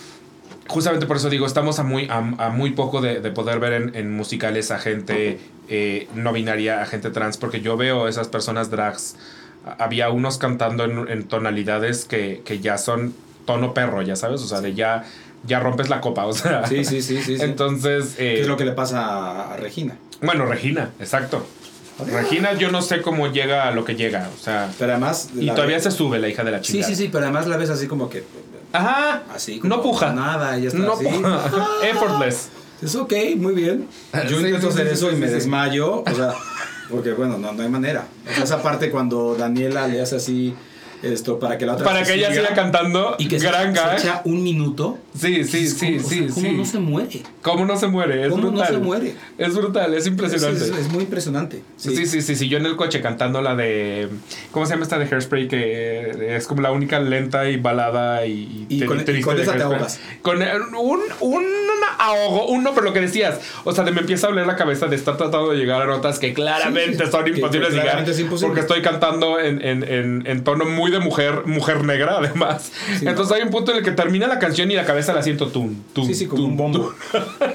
Sí. en mi coche, yo de pendejo que ni necesidad Sí, tengo. Y entonces, pues sí, pero, pero hay gente muy con, con, con, con instrumentos muy impresionantes, muy, muy impresionantes. Sí, y bien. no está relacionada con su género. No, no. Entonces, eso, eso es brillante. Pero bueno, yo sí quería decir que, que estoy muy en, en el mismo discurso de, de José, que sí me parece importante la, Sí. la inclusión y la visibilidad, Sí, sí lo es. pero no en el drag, porque para mí el drag no es eso. Sí, yo también creo que el drag es, es un arte escénica Es una arte escénica. que sí. Sí, Es un, es un performance y por tanto el performer es el que hace el sí, sí, drag. sí, tal cual. No el drag al performer. Exactamente, que hay unos maravillosos y otros que no lo son, Exacto. como todo en la vida, ¿no? Y entonces eh, eh, me, me voy a ir a regresar a los ocho años de los que dijiste antes, pero tú vienes del mundo de la publicidad y en algún momento entonces es José el que te dice, vamos a poner un teatro y tú dijiste... No, yo fui, no, yo fui loco. Ah, ok, ok. yo fui loco porque yo Viste un espacio en la Roma y dijiste, Sí, de hecho, suena. sí. íbamos un día caminando por la Roma y le digo, ay, oye, ¿y si hacemos un teatro? Y lo primero que me dijo José es, yo no me pienso hacer cargo de un teatro, ¿eh?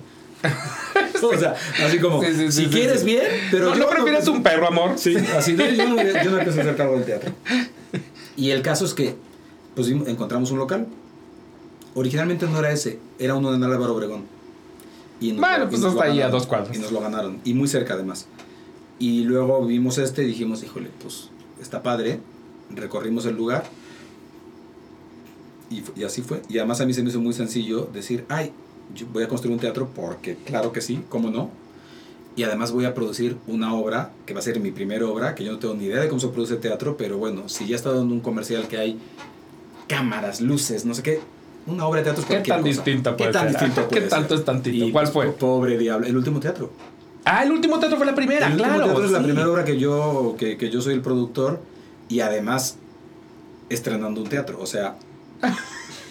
Sí, o sea, pobre iluso. O sea, yo siempre digo que si lo tuviese que, o sea, si supiese por lo que iba a haber pasado, no lo volvería Tal vez a no lo repetirías. No, no lo- a mí lo que me gusta de la teatería es que tiene una personalidad muy específica. Es- O sea, me, me gusta que hay de entrada una arquitectura muy específica. O sea, la idea de la idea de que eh, pasas y hay como un escaparate que pudiera ser de tienda, pero en realidad es, un, es un teatro.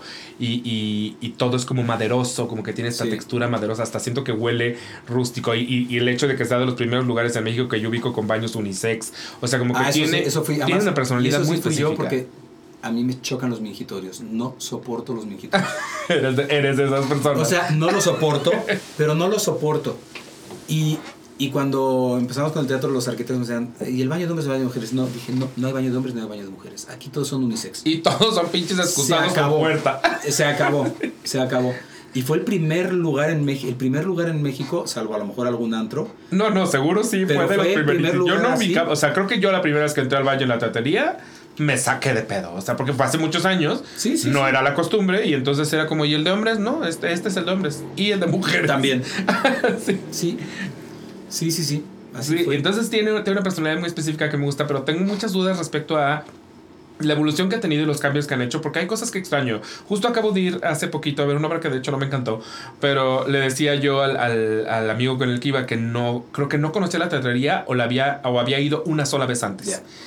Eh, y me dijo, no manches, qué ricas están las palomitas. Y le dije, es que las, las palomitas de la teatrería tienen, son otra cosa, son, son otra cosa, son Uy, que no características. Que, que no le escuché a Alejandro Gou, así voltea. Ah, eh, eso fue lo que eso me dijo mi acompañante, mi acompañante me dijo justo lo mismo, me dijo de Aldama y las del CCT son muy buenas. me dijo hasta ahorita para mí las del CCT eran las mejores palomitas y estas le compiten. Justo me Sí, lo dijo, buenas, justo sí. me lo dijo. Sí. Eh, y yo le dije, pues mira, antes había aquí arriba un restaurante bar pequeñito y vendían un trago de mezcal con palomitas. Me acuerdo perfectamente porque era mi trago favorito y el que siempre Era pedía. buenísimo. ¿Por qué mataste ese bar? Porque yo siempre lo vi lleno. O sea, yo cada que iba había gente. Sí, sí, sí. Y, y, ¿Sabes por qué lo matamos? Matamos el restaurante y el bar en, en simultáneo.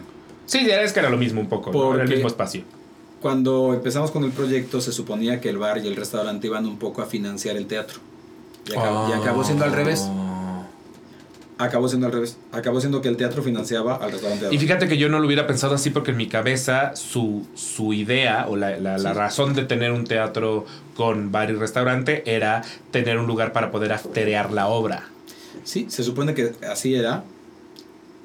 Y la verdad es que y también nos metimos en... Era muchísimo personal para mantener todo eso. Ese espacio. Nos empezaron a hacer falta oficinas y dijimos, se acabó.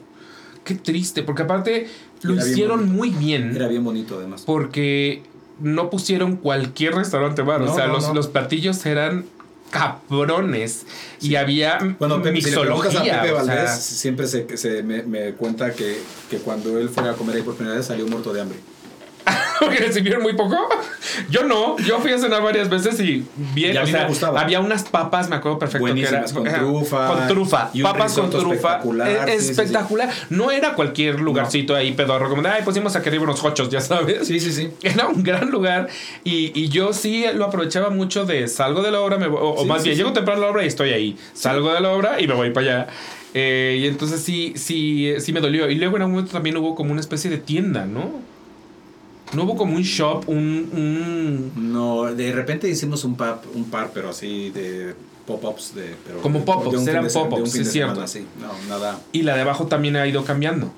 La de abajo ha ido mutando. Ha ido mutando. Ha ido mutando. Pues es que cuando tienes un negocio va cambiando todo el tiempo. Sí, pero sí tienen de top uno palomitas y top uno chai latte. Es Mira. El no chai, sí. Yo soy, yo soy muy de chai y me considero un catador de chai, porque yo al lugar al que voy, lugar al que pido chai. Wow. Entonces sé perfectamente mis lugares favoritos de chai. La teatrería es. Yo no me puedo perdonar ir a la teatrería sin pedir chai. Ah, o sea, mira. Lo sí, voy a sí. probar, no lo he probado, lo voy a probar. es perri, tienen Mira. un gran chai. Mira. sí, tienen un gran chai, pero, pero bueno, es eso. Me gusta mucho que, que el lugar se preste a, a tener como esa. Así como, como me gusta mucho en Milán, porque lo, reconozco como un lugar con Claro. una personalidad muy bonita. La teatrería tiene una personalidad muy distinta al Milán Sí. pero al mismo tiempo ah, es, es la palabra quizá es hogareño. Sí, me me hace sí. sentir muy, muy en, en hogareño y me encanta que tengan como este espacio donde le pones como las letritas Ah, eso de lo que está Y la se gente quedó del toma menú, del menú antiguo del- Ajá. de- del, cuando abajo también era restaurante. Sí, sí, y sí. se sí, quedó sí, ahí, sí. dijimos, es que abajo también hay restaurante, claro. también era restaurante. Tienes toda la razón. O sea, abajo era como para informal y arriba era ya más formalito. sí. ¿Y hay algo que extrañas, regresarías o cambiarías de la tatería actual? Fíjate que lo, si tuviese que volver a empezar la teatrería, en el supuesto caso de que la quisiera volver a empezar, Ah, buscaría un lugar más grande.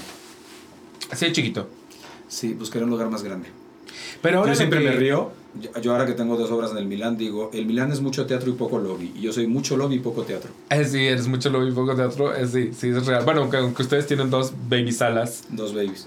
Sí, pero no sé si es mi idea o justamente la última vez que fui sentí que los asientos tenían ahora más espacio entre ellos En la teatrería. en la teatrería. Lo, sí, eh, eh, quitamos una fila Con razón. y espaciamos un poquito. He ahí, porque sí, me senté, justo porque te digo que iba con mi amigo, entonces no sé por qué iba yo como de guía turístico, así como de la teatería tienes. Si me hubiera sabido yo la historia, se lo hubiera contado, pero justo nos sentamos y le dije, y los asientos acaban de cambiar porque acabo de sentir mis rodillas Que ya más no lejos de lo que usualmente siento mis rodillas en la teatería. Entonces estaba yo muy fijado ese día. Mira. Porque iba yo con un novato. Pero sí, mira, qué bueno que, que, Sí, que lo dices. Quitamos una, una fila. Y sí se siente más cómodo. Sí. Definitivamente se Y la quitamos a raíz de la pandemia, ¿eh? Ah, ok. O O, sea, por una cuestión de público, de la cantidad de público. La quitamos y ya se quedó así. Ok, ok, ok. Y Entonces, así, y así seguirá. ¿qué es lo más difícil de tener un teatro? Híjole, pues todo. O sea, es muy difícil y seguramente te lo podría decir igual Pablo y Mariana Me lo han dicho. y, e Itari. O sea, Sí, sí, sí. es llegar a fin de mes.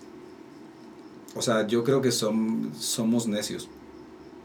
O sea, si, si yo le siguiera, si, si siguiera mi instinto, ya hubiera cerrado hace mucho tiempo. Qué bueno que no ha sido tu instinto. La verdad. O sea, hubiera cerrado hace mucho y no cierro, no sé por qué. ¿eh?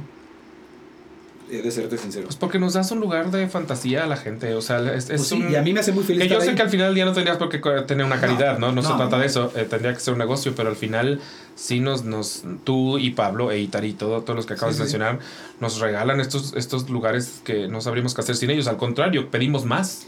Sí, sí, sí, y que además no existen, o sea, no hay más lugares en la ciudad. no existen, en realidad estamos vacíos. Y yo sí creo que, hay una falta de, una zona teatrera, que es lo que, define a, Nueva York y a, Londres, y aquí no. O sea, aquí es, muy difícil saltarte de Coyoacán a la, teatrería. O sea, sí, es, hay un camino que recorrer, entonces no puedes como nada más irte a dar una vuelta y ver a qué obra te metes, ¿no? Que sería como sí, ideal. Tristemente aquí no hay un distrito. No hay un distrito teatro. Eso sería. ¿Qué pasa en Madrid? Madrid está como también más o menos acotado a una zona que, puedes ir andando de un teatro a otro. Exacto, exacto. Y aquí, pues no. Y ahora, la teatrería empieza a hacer producciones fuera de casa. ¿Eso cómo sucede? Pues sucede. Bueno, ya eso ya sucedió con. con 1984. Sí. Que, que la estrenamos en el Helénico. Incluso el último teatro del mundo con sus mm, miles de, temporadas, tuvo una temporada en el CCB. Pero ya de forma ya como más esto consciente fue ahora con Monstruos y con Jauría. Pero ¿por qué tomar la decisión de mandar Y que bien podrían haber entrado en la teatrería. Porque pudieron haber entrado en la Por la cantidad de público podrían haber. Estoy de acuerdo. Entonces, ¿por qué mandarlas a otro lado? Fíjate que fue una... Con los dos directores fue... ¿Qué teatro les gusta? Y así fue. Ah, ok, ok, ok. Así fue. ¿Y la curaduría de la teatrería, cómo la, la trabajas tú, la trabaja alguien más? No, la trabaja Sonia, Sonia Cuo. Ajá. nunca sé cómo se pronuncia. ¿Cuo? ella, ella se ríe porque siete años después le dice Sonia ella la trabaja eh, junto con Samuel Sosa. Ok. Y Enrique Rupit. ¿Y sabes más o menos qué es lo que eh, se necesita para que una obra esté en la teatrería? Se necesita muy poco. Ok. O sea, mandan carpeta, eh, publicamos convocatoria una o dos veces al año, llegan muchas carpetas. Cuando no hay, hay veces que revisas las carpetas y pues no hay, dices, híjole, no, ta, ta, ta, ta, no, no.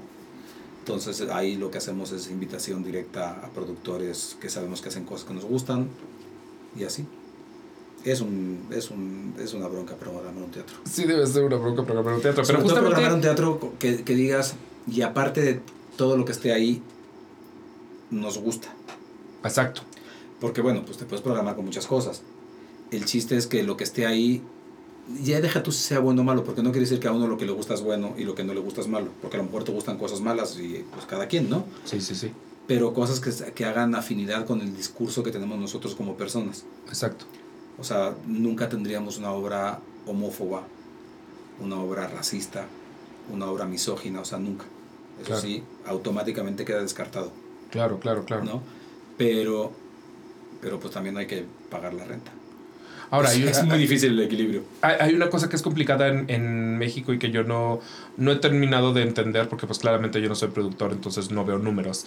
Pero es esta cuestión de que las obras duran poquito, sus temporadas son chiquitas y justamente no sé si es un tema de, pues es que el teatro ya tiene agendadas más obras y me la pelo, o es una obra de, es una cuestión de inversión, o... Mira, yo, tristemente, los productores, sobre todo los productores que hacemos obras de una escala más, más pequeña, pues no, no te puedes dar el lujo de hacer una obra que dure mucho tiempo, porque el riesgo es tremendo.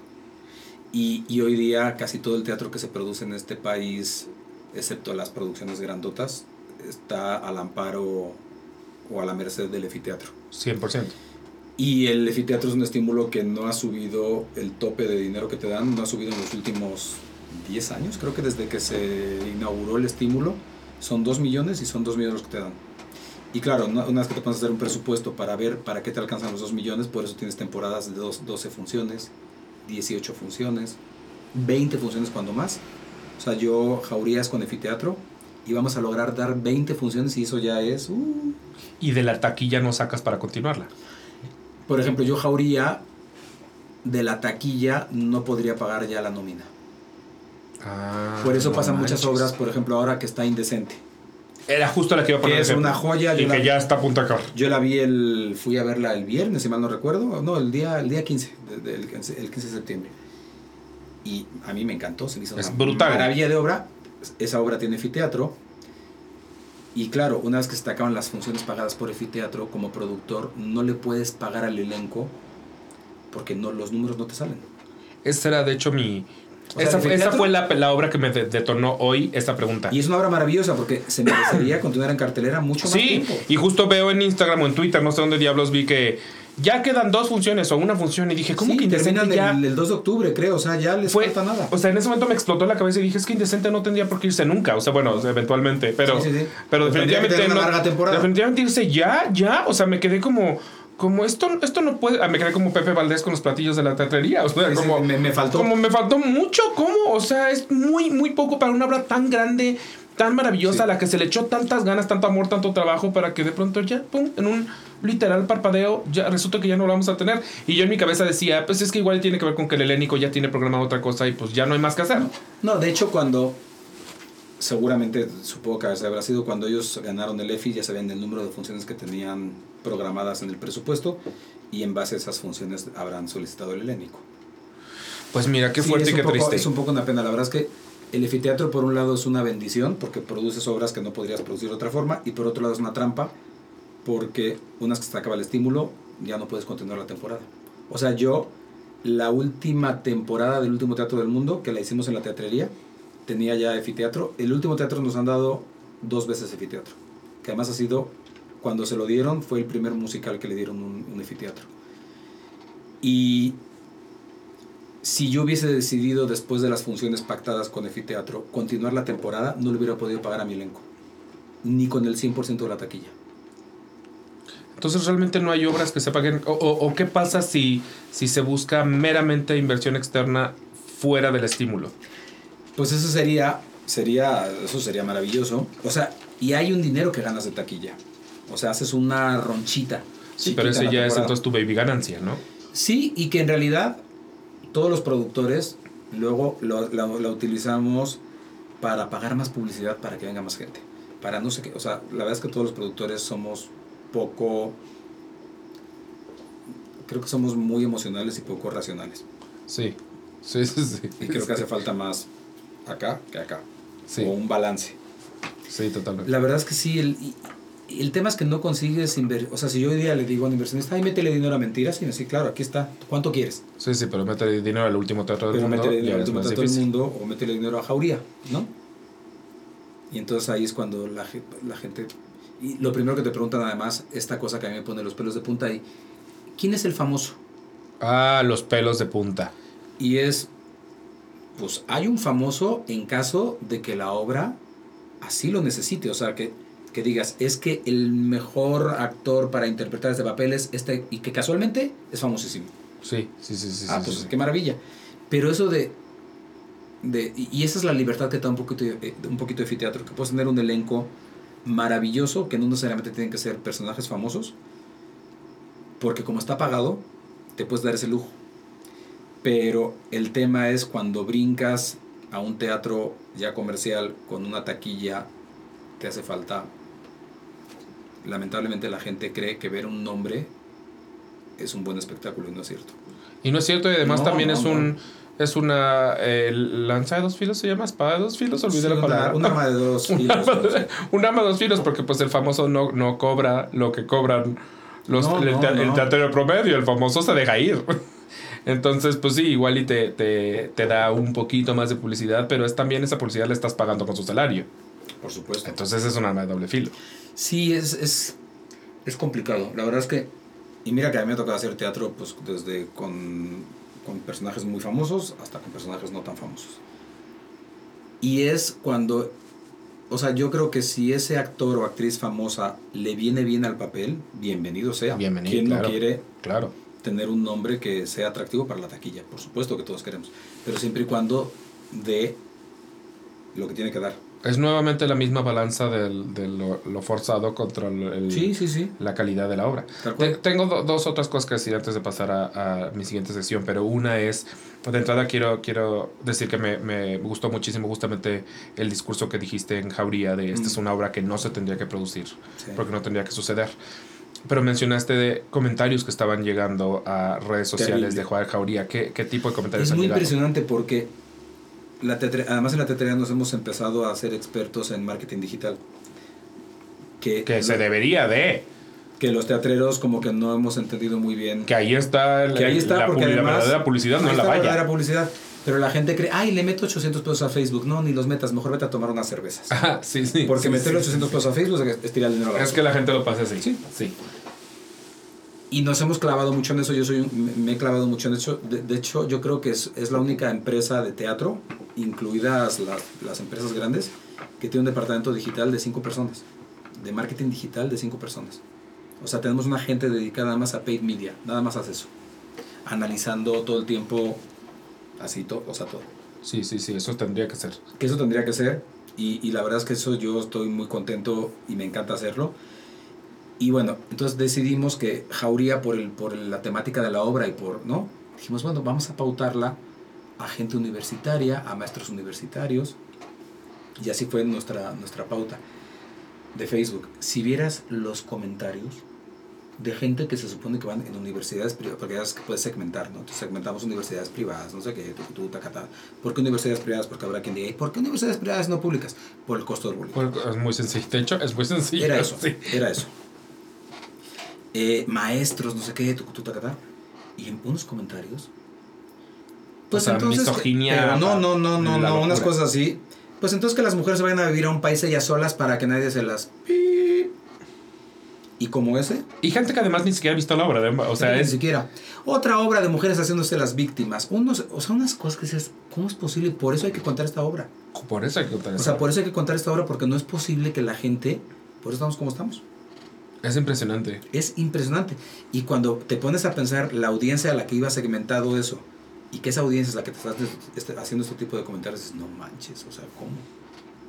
Sí, exacto. Ahora imagínate, desde la estoy mandando a la burbuja y la burbuja me está como, me salgo de la burbuja, no quiero saber. No, no, no. O sea, sí fue muy impresionante. Muy impresionante. Wow. Bueno, pues esa era una de mis, de mis cuestiones. Y la otra es, eh, después del estreno de, de Monstruos, eh, tú y yo platicamos de, de tu idea de poder hacer más musicales de ese tipo. No irte a lo grande, sino No. irte a lo chiquito. Entonces, pero eso lo platicamos tú y yo en corto. Entonces, aprovechando que ahora hay un micrófono, Sí. Cuéntame me un poco de, de esta idea de, de sí seguir con la línea de musicales, pero los íntimos, los que no requieren mucha producción, los que no requieren muchos actores. Me gustan, la verdad es que me gustaría que fueran originales. O sea, de que tú... eh, O sea, no comprar derechos de una obra, Claro, sino claro. desarrollar desarrollar musicales. Pero pero eh, la idea es un poco como, como tú mandar a un dramaturgo a escribir un, un musical o recibir de dramaturgos. Puede ser, cualquiera de las dos. De hecho, por ejemplo, José tiene uno escrito maravilloso, maravilloso, que no hay dinero que alcance para producirlo, que se llama El Juego del Nombre, que es una belleza, que ese fue una, una comisión de Public en Nueva York, del teatro este, eh, que lo presentamos allí el taller, de hecho, fuimos a Nueva York a hacer el taller y luego hicimos taller acá y estamos esperando a ver si logramos con un EFI levantarlo Estaría buenísimo. porque es un musical así padrísimo que habla del género, o sea, de todos los temas que a José le, le, le- le- le importan. Ese, y, y me encantaría participar en el desarrollo de otro musical como fue el último teatro del mundo, que fue literal un taller, Sí, fue una creación. sí, tal cual. O sea, con el elenco se tallereó miles de cosas, muchas de las cosas que sucedían se iban incorporando al texto, o sea, eso me encantaría, más allá de comprar algo y replicarlo. Por ejemplo, yo estuve, estuve en la mesa hace ya años, eh, todo el mundo está hablando de Jamie, y yo estuve a punto de comprarla. Que ahora vi que la, la, la van a hacer. Ahora la va a hacer alguien más. Y me, da, y me mucho gusto porque yo en su momento dije, híjole, no, no, no, no. Está muy grandota. No la vi, o sea, dije, no, no, no, no la veo. Y el tema, porque yo la vi en Londres y salí del teatro así, y así, me encanta, la quiero hacer en México. Entonces nos pusimos a como a buscar todo y nos mandaron, es más, todavía tengo ahí hasta los correos ya con la licencia, nada más para firmar. Y me eché para atrás. Dije, híjole, no, me, da, me dio todo el, todo el miedo del mundo. Sí. Porque además sentía, si de por sí un musical es de un nicho, de- ya era, era el nicho, nicho del nicho, Dije, sí. no, no, no, no, no. Y de veras les deseo que les vaya súper bien. Yo también. Mucho. Y se les va a apoyar. Se les va a apoyar O sea, que les vaya súper bien porque es un gran musical. Es un gran, gran, gran, gran musical. Fíjate, esa película sí me gustó. A mí también. Esta película sí me gustó. Estoy totalmente contigo. Pero lo que te iba a decir es, pues entonces hay que hablar con Reynolds y con Jaime Monten la de Isa Colibrí. Yo fui a ver el, la presentación de canciones de Isa Colibrí a la teatrería, justamente. Que vinieron Jaime y la presentó, las, cantó Florencia. Y yo, por ejemplo, sigo esperando a que monten ese musical que siento que es sencillito, igual y yo porque por ingenuo puede ser, pero pues es como, es una actriz, es un musical, un monólogo musical. Sí, sí, sí, es de eh, ya sé que ya se hizo en, Monterrey. Monterrey Entonces, teniendo aquí, digo, yo sé que Jaime no está aquí, pero teniendo aquí a Reynolds y bla, una cosa así no, no funcionaría. yo trabajo con Reynolds. Y, tú, y tú trabajas con Reynolds, exacto. Entonces, eh, lo, han, lo, han pensado, no lo han pensado, no, lo han platicado, no, ha pasado por sus cabezas. Sé que existe, pero nunca lo vi. No, pues yo tampoco. O sea, yo nomás vi eso. en la, cuando estuvo en la teatrería que ni vi, no he visto ni un video, o sea, no, no, tengo un desconocimiento total del, del, de ese musical. Lo voy a poner sobre la mesa. Así. Voy a dejarlo, Discretamente lo voy a dejarlo aquí. Y, y, y, Los Monstruos está increíble, pero en realidad la idea salió de Anaí. Justamente lo que dicen ahí fue que la tomaste tú por tus hijas. Sí, y además Anaí fue chistosa porque ya se lo había ofrecido a varios colegas. O sea, Anaí la, la vio en Argentina y se enamoró de la obra. Sí. Y ella se vio ahí. Y yo había producido Mi hijo camina. Un poco más lento. Un poco más lento. Gracias, siempre le dijo Mi hijo camina un, poco, un poquito chueco. Mi hijo camina un poco más lento. Y ahí estaban ahí. Y a mí ahí me cae muy bien. De siempre me ha caído muy bien. Se me hace una mujer maravillosa. Y, y un día me dice: Tengo una obra que tú vas a producir. ¡Ay! A ver, a ver, a ver, a ver, te reto. Y me manda el texto, lo leo. Yo reconozco que yo soy malo para leer textos, me cuesta mucho trabajo hay veces que pido que me los lea un tercero para escucharlos, lo reconozco. Pero, pero bueno, eh, la leí y, me, y me gustó y luego la vi en video y me gustó. La verdad es que, o sea, me gustó la obra, no me encantó la producción argentina, pero me gustó mucho la obra. Y entonces me dijo Anaí, está padrísima, no sé qué, ella me empezó a contar la historia de cómo la había, esas, por todas las manos que había pasado el proyecto, que bla, bla, bla, bla. Y entonces le dije, pues sí, vamos a hacerla, así, pero así, así como, no, sí, vamos a hacerla. Sí, sí. Fue. ¿Pero te sentiste representado como papá? en una parte sí, la primera mitad. Sí. Ya la otra Sí. La, otra mitad se va, se va, se va. Justo, justo, ahora ubicas a Enrique Torremolina. Sí, claro. Me acaba de mandar un mensaje de, no, mm, los monstruos. Y, porque justo acaba de... está sucediendo ahorita. Está sucediendo en este momento. O sea, la primera mitad de la obra sí, todos los papás llegan a un momento que dices, hijo de la... Pero, bájate, digo, mátate, ya mátate, ya mátate, mátate. O sea, mátate en ese momento. Arruina mi vida. Sí, sí, sí, sí, sí. Así de ya. O sea, sí hay una parte que sí te sientes identificado. Ya, yo la verdad es que ya la segunda mitad de la obra no me siento identificado. Eh, la segunda mitad de la obra es un takeover de Reinos Robledo. sí. ¿No? Totalmente es un takeover de Reinos Robledo. sí, literal. Pero la misma obra que me encanta, y ahí está desde mi punto de vista, y se lo dije el día del estreno, es donde mejor la he visto. Sí, y es que yo le tengo tanto amor como Gigi que no sé si podría en este momento decir que hay algo mejor que Gigi en esta vida, pero está muy brutal. Está muy bien. está muy brutal. si ustedes no han visto, Alex me parece increíble porque yo siempre le, le, he confiado mucho, no solo como actor, pero creo que tiene una gran voz y siento que él mismo no se la creía. Yo e incluso lo llegamos a platicar. Yo le dije, porque además yo, yo tengo una memoria del terror. Yo le, le dije, yo no sabía que cantabas tan bien. Y un día me dice, José, él estaba en Timiriche, el musical. Dije, ay, ya ni me acuerdo. Y en otras tantas. Sí, yo sé. Pero como que. Y, pero esta es la primera vez que lo oigo cantar lo que cantó y con el sentimiento con el que lo cantó. O sea, tiene una canción específica que por supuesto ahorita no me voy a acordar, pero tiene una canción que yo dije, esto que está haciendo Alex no, lo hace cualquiera. No, no, no, Alex es muy buen actor. Si no han visto Los Monstruos, vayan a ver Los Monstruos porque es es un musical que no te imaginas, no, esperas lo que vas a recibir de ese musical. Si es un musical con dos actores, sí. Si es un musical en el Foro Lucerna que no te imaginas que además en el Foro Lucerna van a caber dos actores y una orquestita, sí. Tiene una orquestita. Sorpresa, yo juraba que iba a ser pista. No, hay una orquestita. Están estos dos actores y te sorprende muchísimo.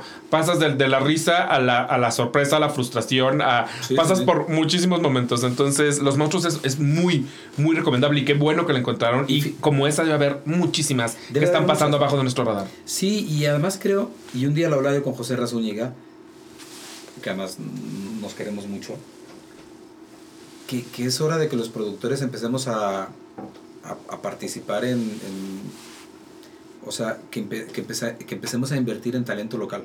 Totalmente, sí. Justamente empezando a pues, a generar propiedades intelectuales que de un día se puedan vender de aquí para otros lados. Somos muy importadores y poco exportadores. Muy poco Es más, Mentiras se ha intentado exportar. Mentiras se ha intentado. Bueno, Mentiras, la, la, producción anterior tuvo una temporada de seis meses en Bogotá. Ok. Exitazo. Tuvo una temporada de no me acuerdo cuántos meses en Lima, Perú, con producciones locales, ¿eh? En Panamá, no me preguntes por qué. Pero en Panamá fue una semana porque país chico, temporada chica. Sí, sí. Y, y ahora ya nos han buscado de varios sitios. Está, y, todavía hemos dicho que no, de momento hemos dicho que no. Eh, estamos esperando el momento idóneo para, para salir. Para que suceda. Por cierto, ¿cómo les cayó a ustedes la noticia cuando salió la noticia de Playbill? Que era como la obra número uno en México. Pues yo como en ese momento ni la debía ni la temía, ni productor era de esta obra, pues dije, ah, pues qué alegría. qué y a José pues le cayó muy bien, pues esas cosas se agradecen. Fue notición para todos los teatreros, fue ¿qué? O sea, estamos hablando de que en la lista vienen Wicked y, o sea, las... Pero ¿sabes qué pasa, por ejemplo, Wicked? Y, me, y a lo mejor me meto en camisa once varas, pero bueno, pues total. Muy bien producida. Pero no te habla. Es una obra que no, o sea, no te habla. Es sí, muy bien producida porque sí lo está, porque hay que reconocer que Ocesa lo hace muy bien en, en, en, no sé si en sociedad o como sea con Morris, pero lo hacen muy bien, replican obras muy bien. Pero son obras que pues sí, están padrísimas y así vuela y todo lo que tú quieras y cuando no vuela la bruja vuela la alfombra y Sí, si no Mary Poppins, ¿No? si no Peter siempre, Pan, siempre hay algo que vuelan. Mira, no había yo caído en eso, todos vuelan. En el Rey León es donde no volaban. Ahí no, ahí no vuelan. No volaban nadie, bueno, el, el, pájaro. Bueno, un, poco, un poquito sí salía así de Hakuna Matata en tirolesa. ¿No? Sí. Pero, pero, pero son obras que sí están muy bien y vas a verlas y se agradece que están muy bien hechas y que el elenco está estupendo y que todo lo que tú quieras. Pero creo que son obras que no te hablan, no le hablan a la gente. O sea, no te hablan como a la señora del jitomate bola, que yo siempre digo. Yo siempre digo, a mí me interesa venderle un boleto a la señora del jitomate bola. A mí el público que menos me interesa, y voy a decir una cosa que va a sonar horrible, es el teatrero. Sí, porque somos tan, no, porque somos, tan, somos tan pocos. No, y porque aparte el teatrero en realidad lo vemos todo. Entonces, ya que lo vimos todo, y, que ya que ya nos acabamos, o sea, ya acabaste con nosotros, que acabas con nosotros en las primeras dos, tres semanas. Y ya no hay más. El show tiene que seguir. Y ya tiene y lo que, seguir fuera es la gente de la calle, o sea, el, el, señor que va caminando por la banqueta y se mete al teatro. Sí, sí, sí, sí, sí. Y porque además, seamos sinceros, muchas, muchas veces la gente de teatro, yo cuando voy a una función de teatro me entretengo mucho y digo, uy, hoy no hubo taquilla. Porque cuando hay gente de teatro, es 50% de descuentos, cortesías, de compañía, cortesías, no sé qué, tucutú, tacatate, que te. Entonces, pues no, no, pues no. Sí, es, o sea, lo que importa es la gente que no es de teatro. Lo que importa es la gente que está pagando. Que el otro día tuve yo una discusión en Twitter justo porque en, en el la repusimos que, que a partir de que entró Gaten Matarazzo a, a Dear Van Hansen, Dear Van Hansen empezó a recopilar el 96% de, de... Estaba más bien llena el 96%.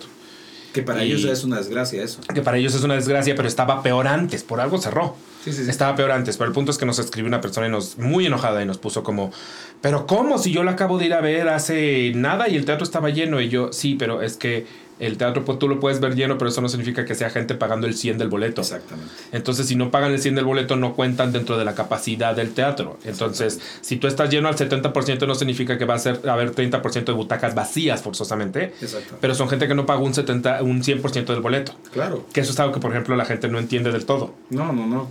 Y además esta cosa que hoy día los precios de las butacas en un teatro es igual que los precios de los aviones. Sí son tan dinámicos que esta misma butaca puede tener muchos precios. Muchísimos, sí. sí, sí que, Es, que es lo de los aviones, ¿no? Que este mismo asiento de este avión puede tener cuatro precios diferentes. Sí, sí, sí, y se siente igualito. Sí, se siente igualito. Lo hablaba hoy con Jimena Cornejo, porque justo Jimena va a hacer un viaje próximo a Nueva York y hablábamos de qué obras vi a ver y me decía, es que no puedo creer que la última vez que fui por el mismo precio que voy a pagar ahorita, ahora me va a tocar sentarme en, el último asiento del último balcón. Me decía, y ese mismo, ese mismo precio, hace nada todavía me pagó un boleto al centro en orquesta. Bueno, a mí me pasa, yo no he visto Hamilton en vivo yo tampoco, porque es impagable. y no la pienso ver. No, no, no. No mientras esté en lo que está, no, por supuesto que no. Y no la pienso ver. De hecho, en algún viaje a Nueva York, José me dijo, vamos. Dije, yo me niego a pagar esa cantidad de dinero que es obscena. Sí, ya es obscena, ya es obscena. Por ver una obra de teatro, perdón, pero no. Es que es una renta. Ya cuando, ya cuando literal, Es una renta literal de es una renta es en renta México, ya no, México. ya, ya me, ya, ya ni siquiera me lo podría permitir. O sea, ya es No, no, no. yo que soy Y amante del teatro, ya no puedo. De verdad, se me hace Ridículo. ridículo. Sí. O sea, ridículo.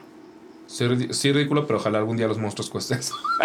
No, claro, Ojalá, ojalá. ojalá algún día tengamos esa Y a mí me posibilidad. pasa todo el tiempo cuando dice la gente, es que el teatro es carísimo en México. Te cae. Y tú, uy, uy, ¿Te cae?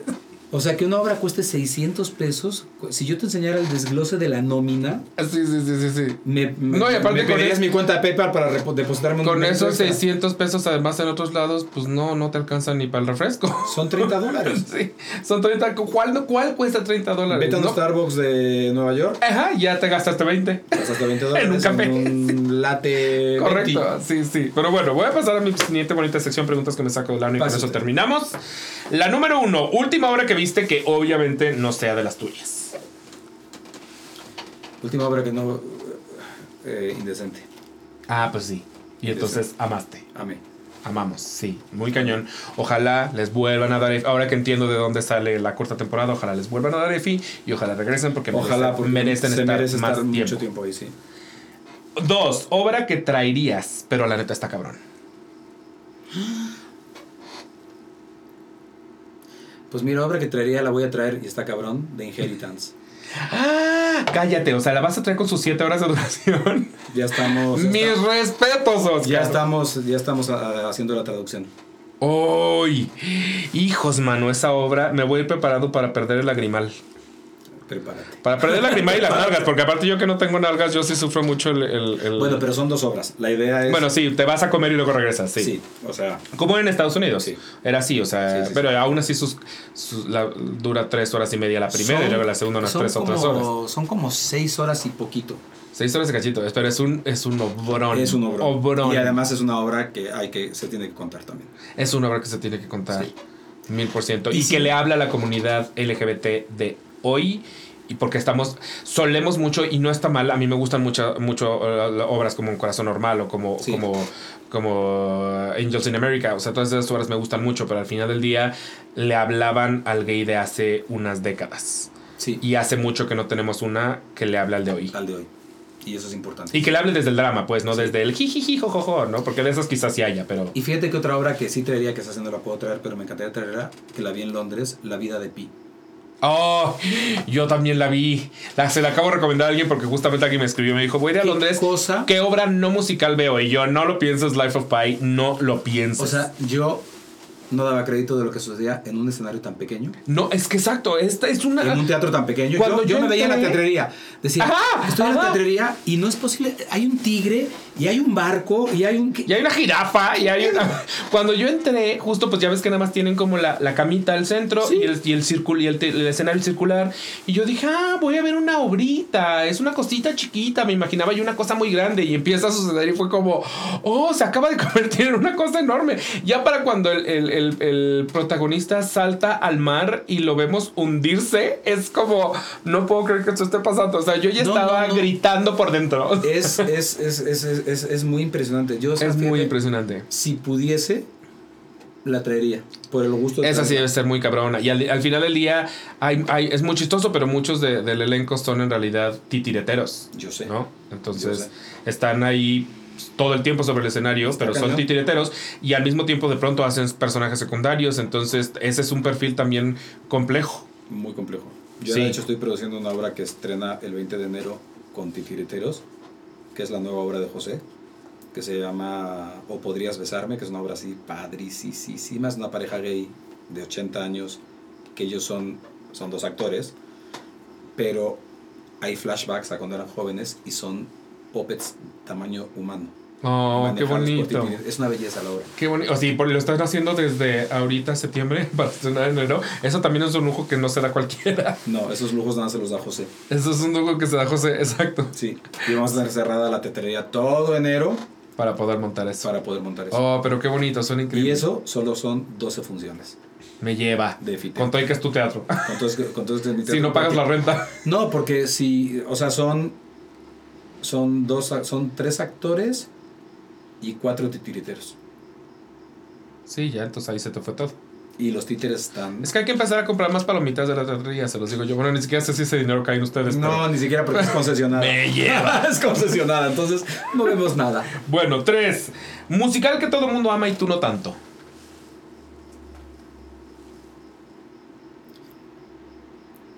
Ay, qué buena pregunta.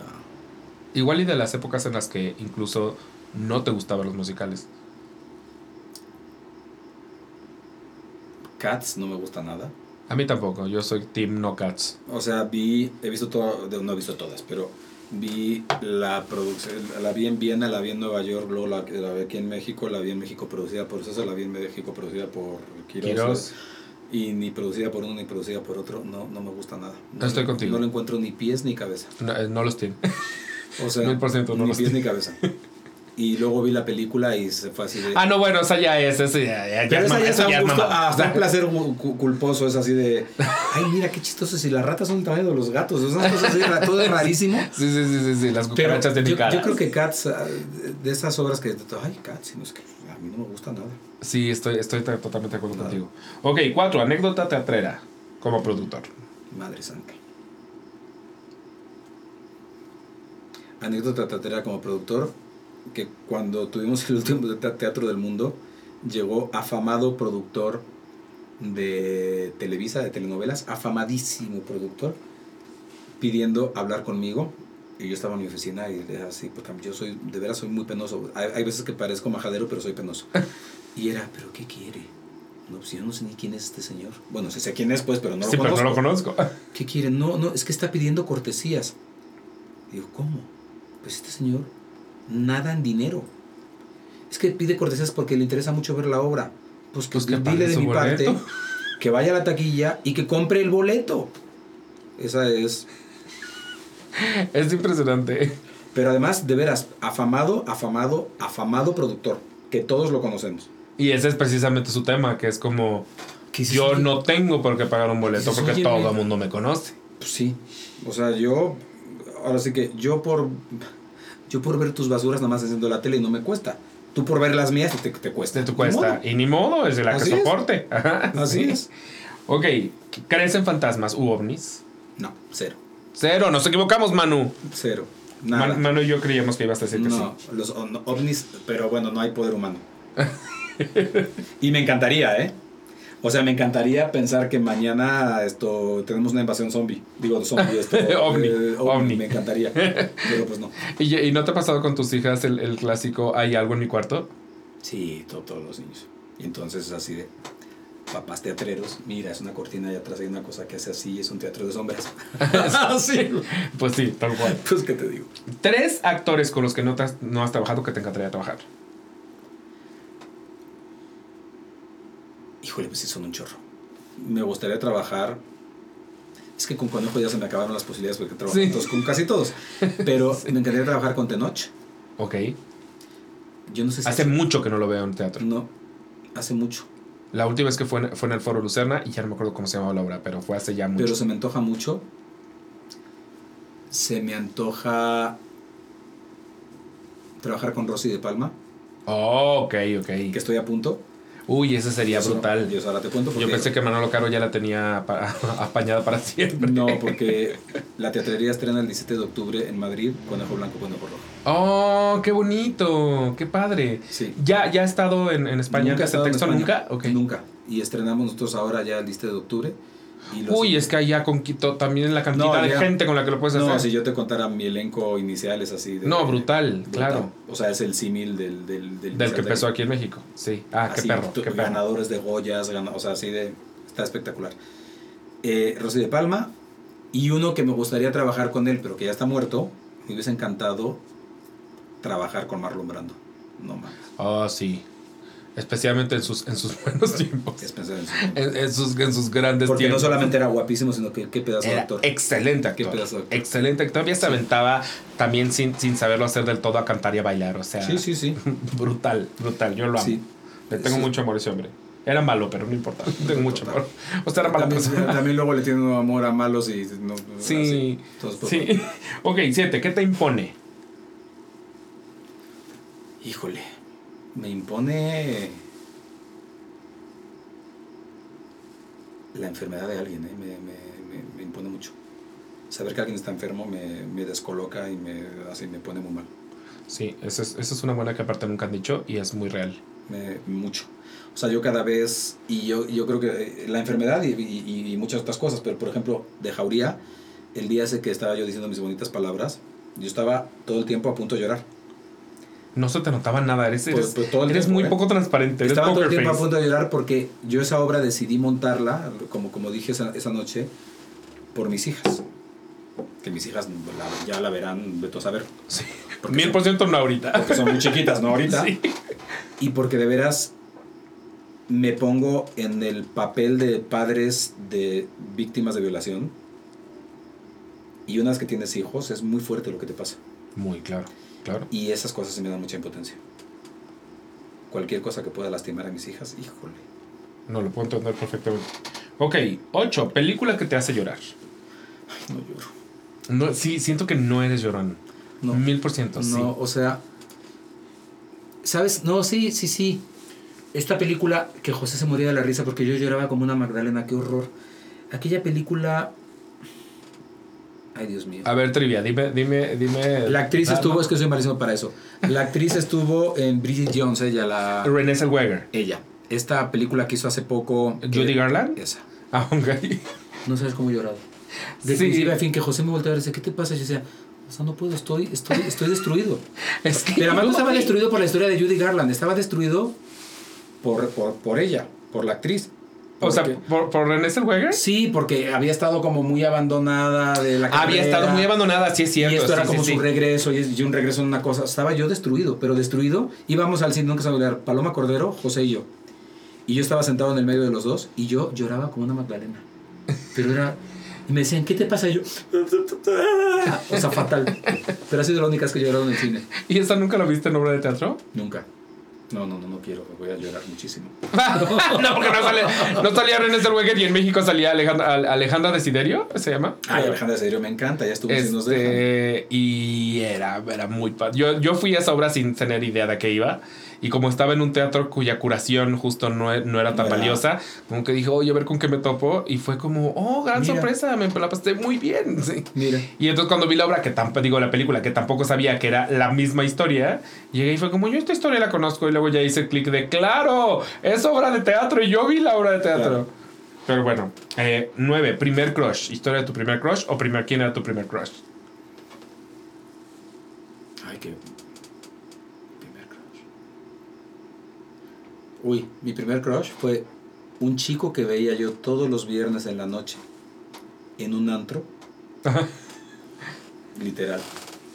Iba yo con quien era mi pareja en ese momento y todas las noches veía a esa persona, a una persona, recargado en la barra de la antigua y mítica bola, la bola, la bola, sí, la bola, que estaba en Versalles. ¿La bola? ¿Cómo se llama? Un antro gay, el primer antro gay que estuvo en Versalles, donde ahora es un antro, donde después fue el Monkey o el. Sí, sí, sí, pero no se llamaba la bola, se llamaba. ¿Cómo se llamaba? ¿Dónde estaba la fuente a la entrada? Que a la entrada había como una cosa así llena de veladoras, que era como un triángulo invertido gigante. Es que, Claudio, soy mucho más viejo que tú, entonces. Sí, creo que igual y yo no la conozco. Pero bueno, para no hacer del cuento largo, durante un año íbamos todos los viernes ahí, porque en esa época no había tantos antros. Y siempre veía a la misma persona viéndome en el mismo recargado en la barra de bar. Ah, o sea, su trabajo era irse a recargar una barra. Parecía que su trabajo era irse a recargar, irme a ver y traje un. Y sí, y fue hace un. Y nunca, nunca. Ah, no, pues no tenías pareja, ¿no? Porque no, pero después terminamos y después anduve con él. Ah, ¿sí anduviste con él? sí, siete años después anduve con él. ¡Oh! Pero fue muy chistoso. ¿Y le preguntaste qué hacía recargado todo ese tiempo? Luego un día le dije, me dijo, no, no era yo. Le dije, ¿cómo? Entonces, claro que eras tú, eras el, hombre, el hombre recargado. Eras el hombre recargado en la barra, por supuesto. No, no era yo. Y él siguió jurando todos los años de relación que no era él. Claro, porque ¿quién en la vida va a decir, sí, yo era el hombre que iba a un bar a recargarme? Así, así, en fin. Ok, la última. ¿Cómo ponerte de malas en un sencillo paso? Mintiéndome. Ok. Mintiéndome.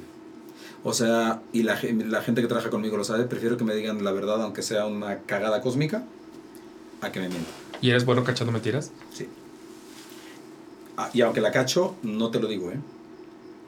Ahí me lo quedo. Tomo nota Y cuando menos te lo esperes, chingadazo. Sí. Ok, pues entonces recuérdame tus redes sociales personales.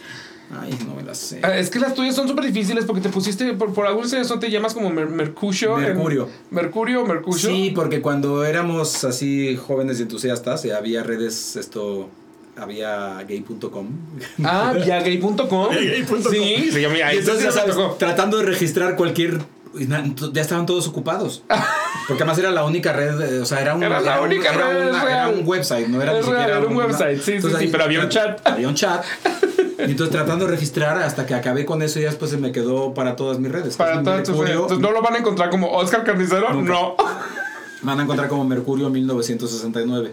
Mira, y en Twitter creo que es distinto, de verdad. O sea, son distintos en Sí. Instagram. Pero ahí va, por Pero ahí yo en Twitter además ni, ni soy activo en Twitter, o sea, no pongo nada. Qué bueno, para que nada más No te pongo nada porque la verdad es que veo cómo se pelean ahí, me da una flojera cósmica. Exacto, nada más sirve para la gente como yo que O sea, yo me meto de boyerista y me divierte mucho ver, por ejemplo, a Chumel, que lo quiero mucho, leer todas sus, sus cosas, leer también todo lo que escribe José, leer lo que escriben dos que tres. Eh, me, me entretiene mucho leer lo que escribe el anterior productor de mentiras, me, me divierte mucho. Es absolutamente divertido. Es estoy contigo. absolutamente divertido. Eh, Yo creo que él no está pensando que yo esté, este, que estoy diciendo esto, pero lo, Sí, sí, es lo muy leo y estoy seguramente al respecto pondrá un tweet. Eh, ¿No? Porque además se dedicaba a poner tweets y luego los borraba, tenía sus arrepentimientos a la medianoche y los borraba, ¿no? Donde nos ponían, nos decía cosas horribles a José y a mí, luego los borraba así como. Pero siempre hay un pantallazo que alguien nos Siempre, mandaba. siempre hay un pantallazo. Siempre en internet pantallazo. todo se queda, todo Siempre se hay queda. una, un arma acreditativa que, que, que te informa de las cosas. Sí. Y así. pues y la más activa ahora soy Instagram, que me encanta. Fí- Fíjate que yo ya hice la labor, tengo que aceptar. Como, como que yo siento que he cambiado mucho desde que existe Twitter para acá, porque existe desde que pues, éramos muy jóvenes y poco sí. deconstruidos. Y en el momento dije, habré dicho yo mucha pendejada. Y entonces me puse a, a buscar palabras que pudieran ser, palabras que pudieran ser malinterpretadas o pudi- pudiera yo haberles dado un mal uso. Y si las si encontraba cosas y las leía y ya no me sonaban algo que diría hoy en día, así me puse a borrar. Y sí borré unas 3, 4 cosas que dije, no, esto ya no lo quiero tener yo en mi Pero además, historial. ¿sabes qué pasa? Y, y- y eso es una. Yo creo que todos vamos cambiando. Todos vamos cambiando, claro. Y todos vamos, yo espero, evolucionando para bien y aprendiendo cosas y educándonos. Y, y- y sí, sí, pues eso. Y pues sí, todos ponemos, hacemos cosas y escribimos cosas. Y el que- problema con internet es que ahí se queda. entonces, es nuestra eterna nube de la vergüenza. O sea, ahora acabo de. Estoy produciendo, lo que nunca pensé en mi vida, estoy produciendo un programa para YouTube. ¡Oh! Porque soy muy. Porque yo, como vengo además de la industria audiovisual, pues me llama, ¿no? Claro. Entonces estoy produciendo un programa de- audiovisual para YouTube y hoy estábamos eh, eh, revisando el piloto. Que el programa ya sal- se graba la semana que viene y sale al aire la semana que viene. Y, y hicimos así una cosa así, un set así enorme, padrísimo, o sea, como una cosa muy, muy, muy bonita. Y entonces me metí a revisar las redes de todos mis panelistas y yo ya así de, me borras esto y esto y esto y esto, esto, me borras esto y esto y esto y esto, y me borras esto y esto y esto, porque yo no quiero que pasado mañana Nos cancelen. nos cancelen porque hace siete años Dijiste una pendejada. dijiste una pendejada. Exacto, Porque todos las hemos dicho. exacto, exacto. Pero no se perdona que las hayas dicho. Sí, exacto. Y todos las hemos dicho. Más bien, ac- actualmente ya es. Por eso digo, es la nube de la vergüenza. O sea. Pero ah, está cañón. O sea, está cañón.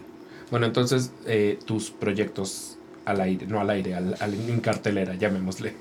Mira, ahora estoy, soy- estoy muy feliz porque tengo cartelera de lunes a domingo. Sí, sí tienes. Lunes Jauría. Y creo que soy el único, ¿eh? Lunes Jauría. Martes Monstruos. Miércoles Conejo y Mentidrax. Jueves Mentidrax. Viernes Mentiras. Sábado Mentiras y domingo me Mentiras. mentiras. Y lo que Y viene. próximamente, todos los lunes en Madrid, Conejo. Eso está muy perro, qué Me, bueno. hace, me hace muy feliz. De hecho, me voy el día 12 para estar en el estadio. Oye, yo no conozco Madrid, llévame. ¿No conoces Madrid? No conozco Madrid No. por una, por una estupidez no conozco Madrid. No. Porque yo era un niño con problemas de, resentimiento y mi papá se llevó a mi hermano y me ofreció ir y yo tenía un algo con mi papá y dije no, no quiero ir contigo.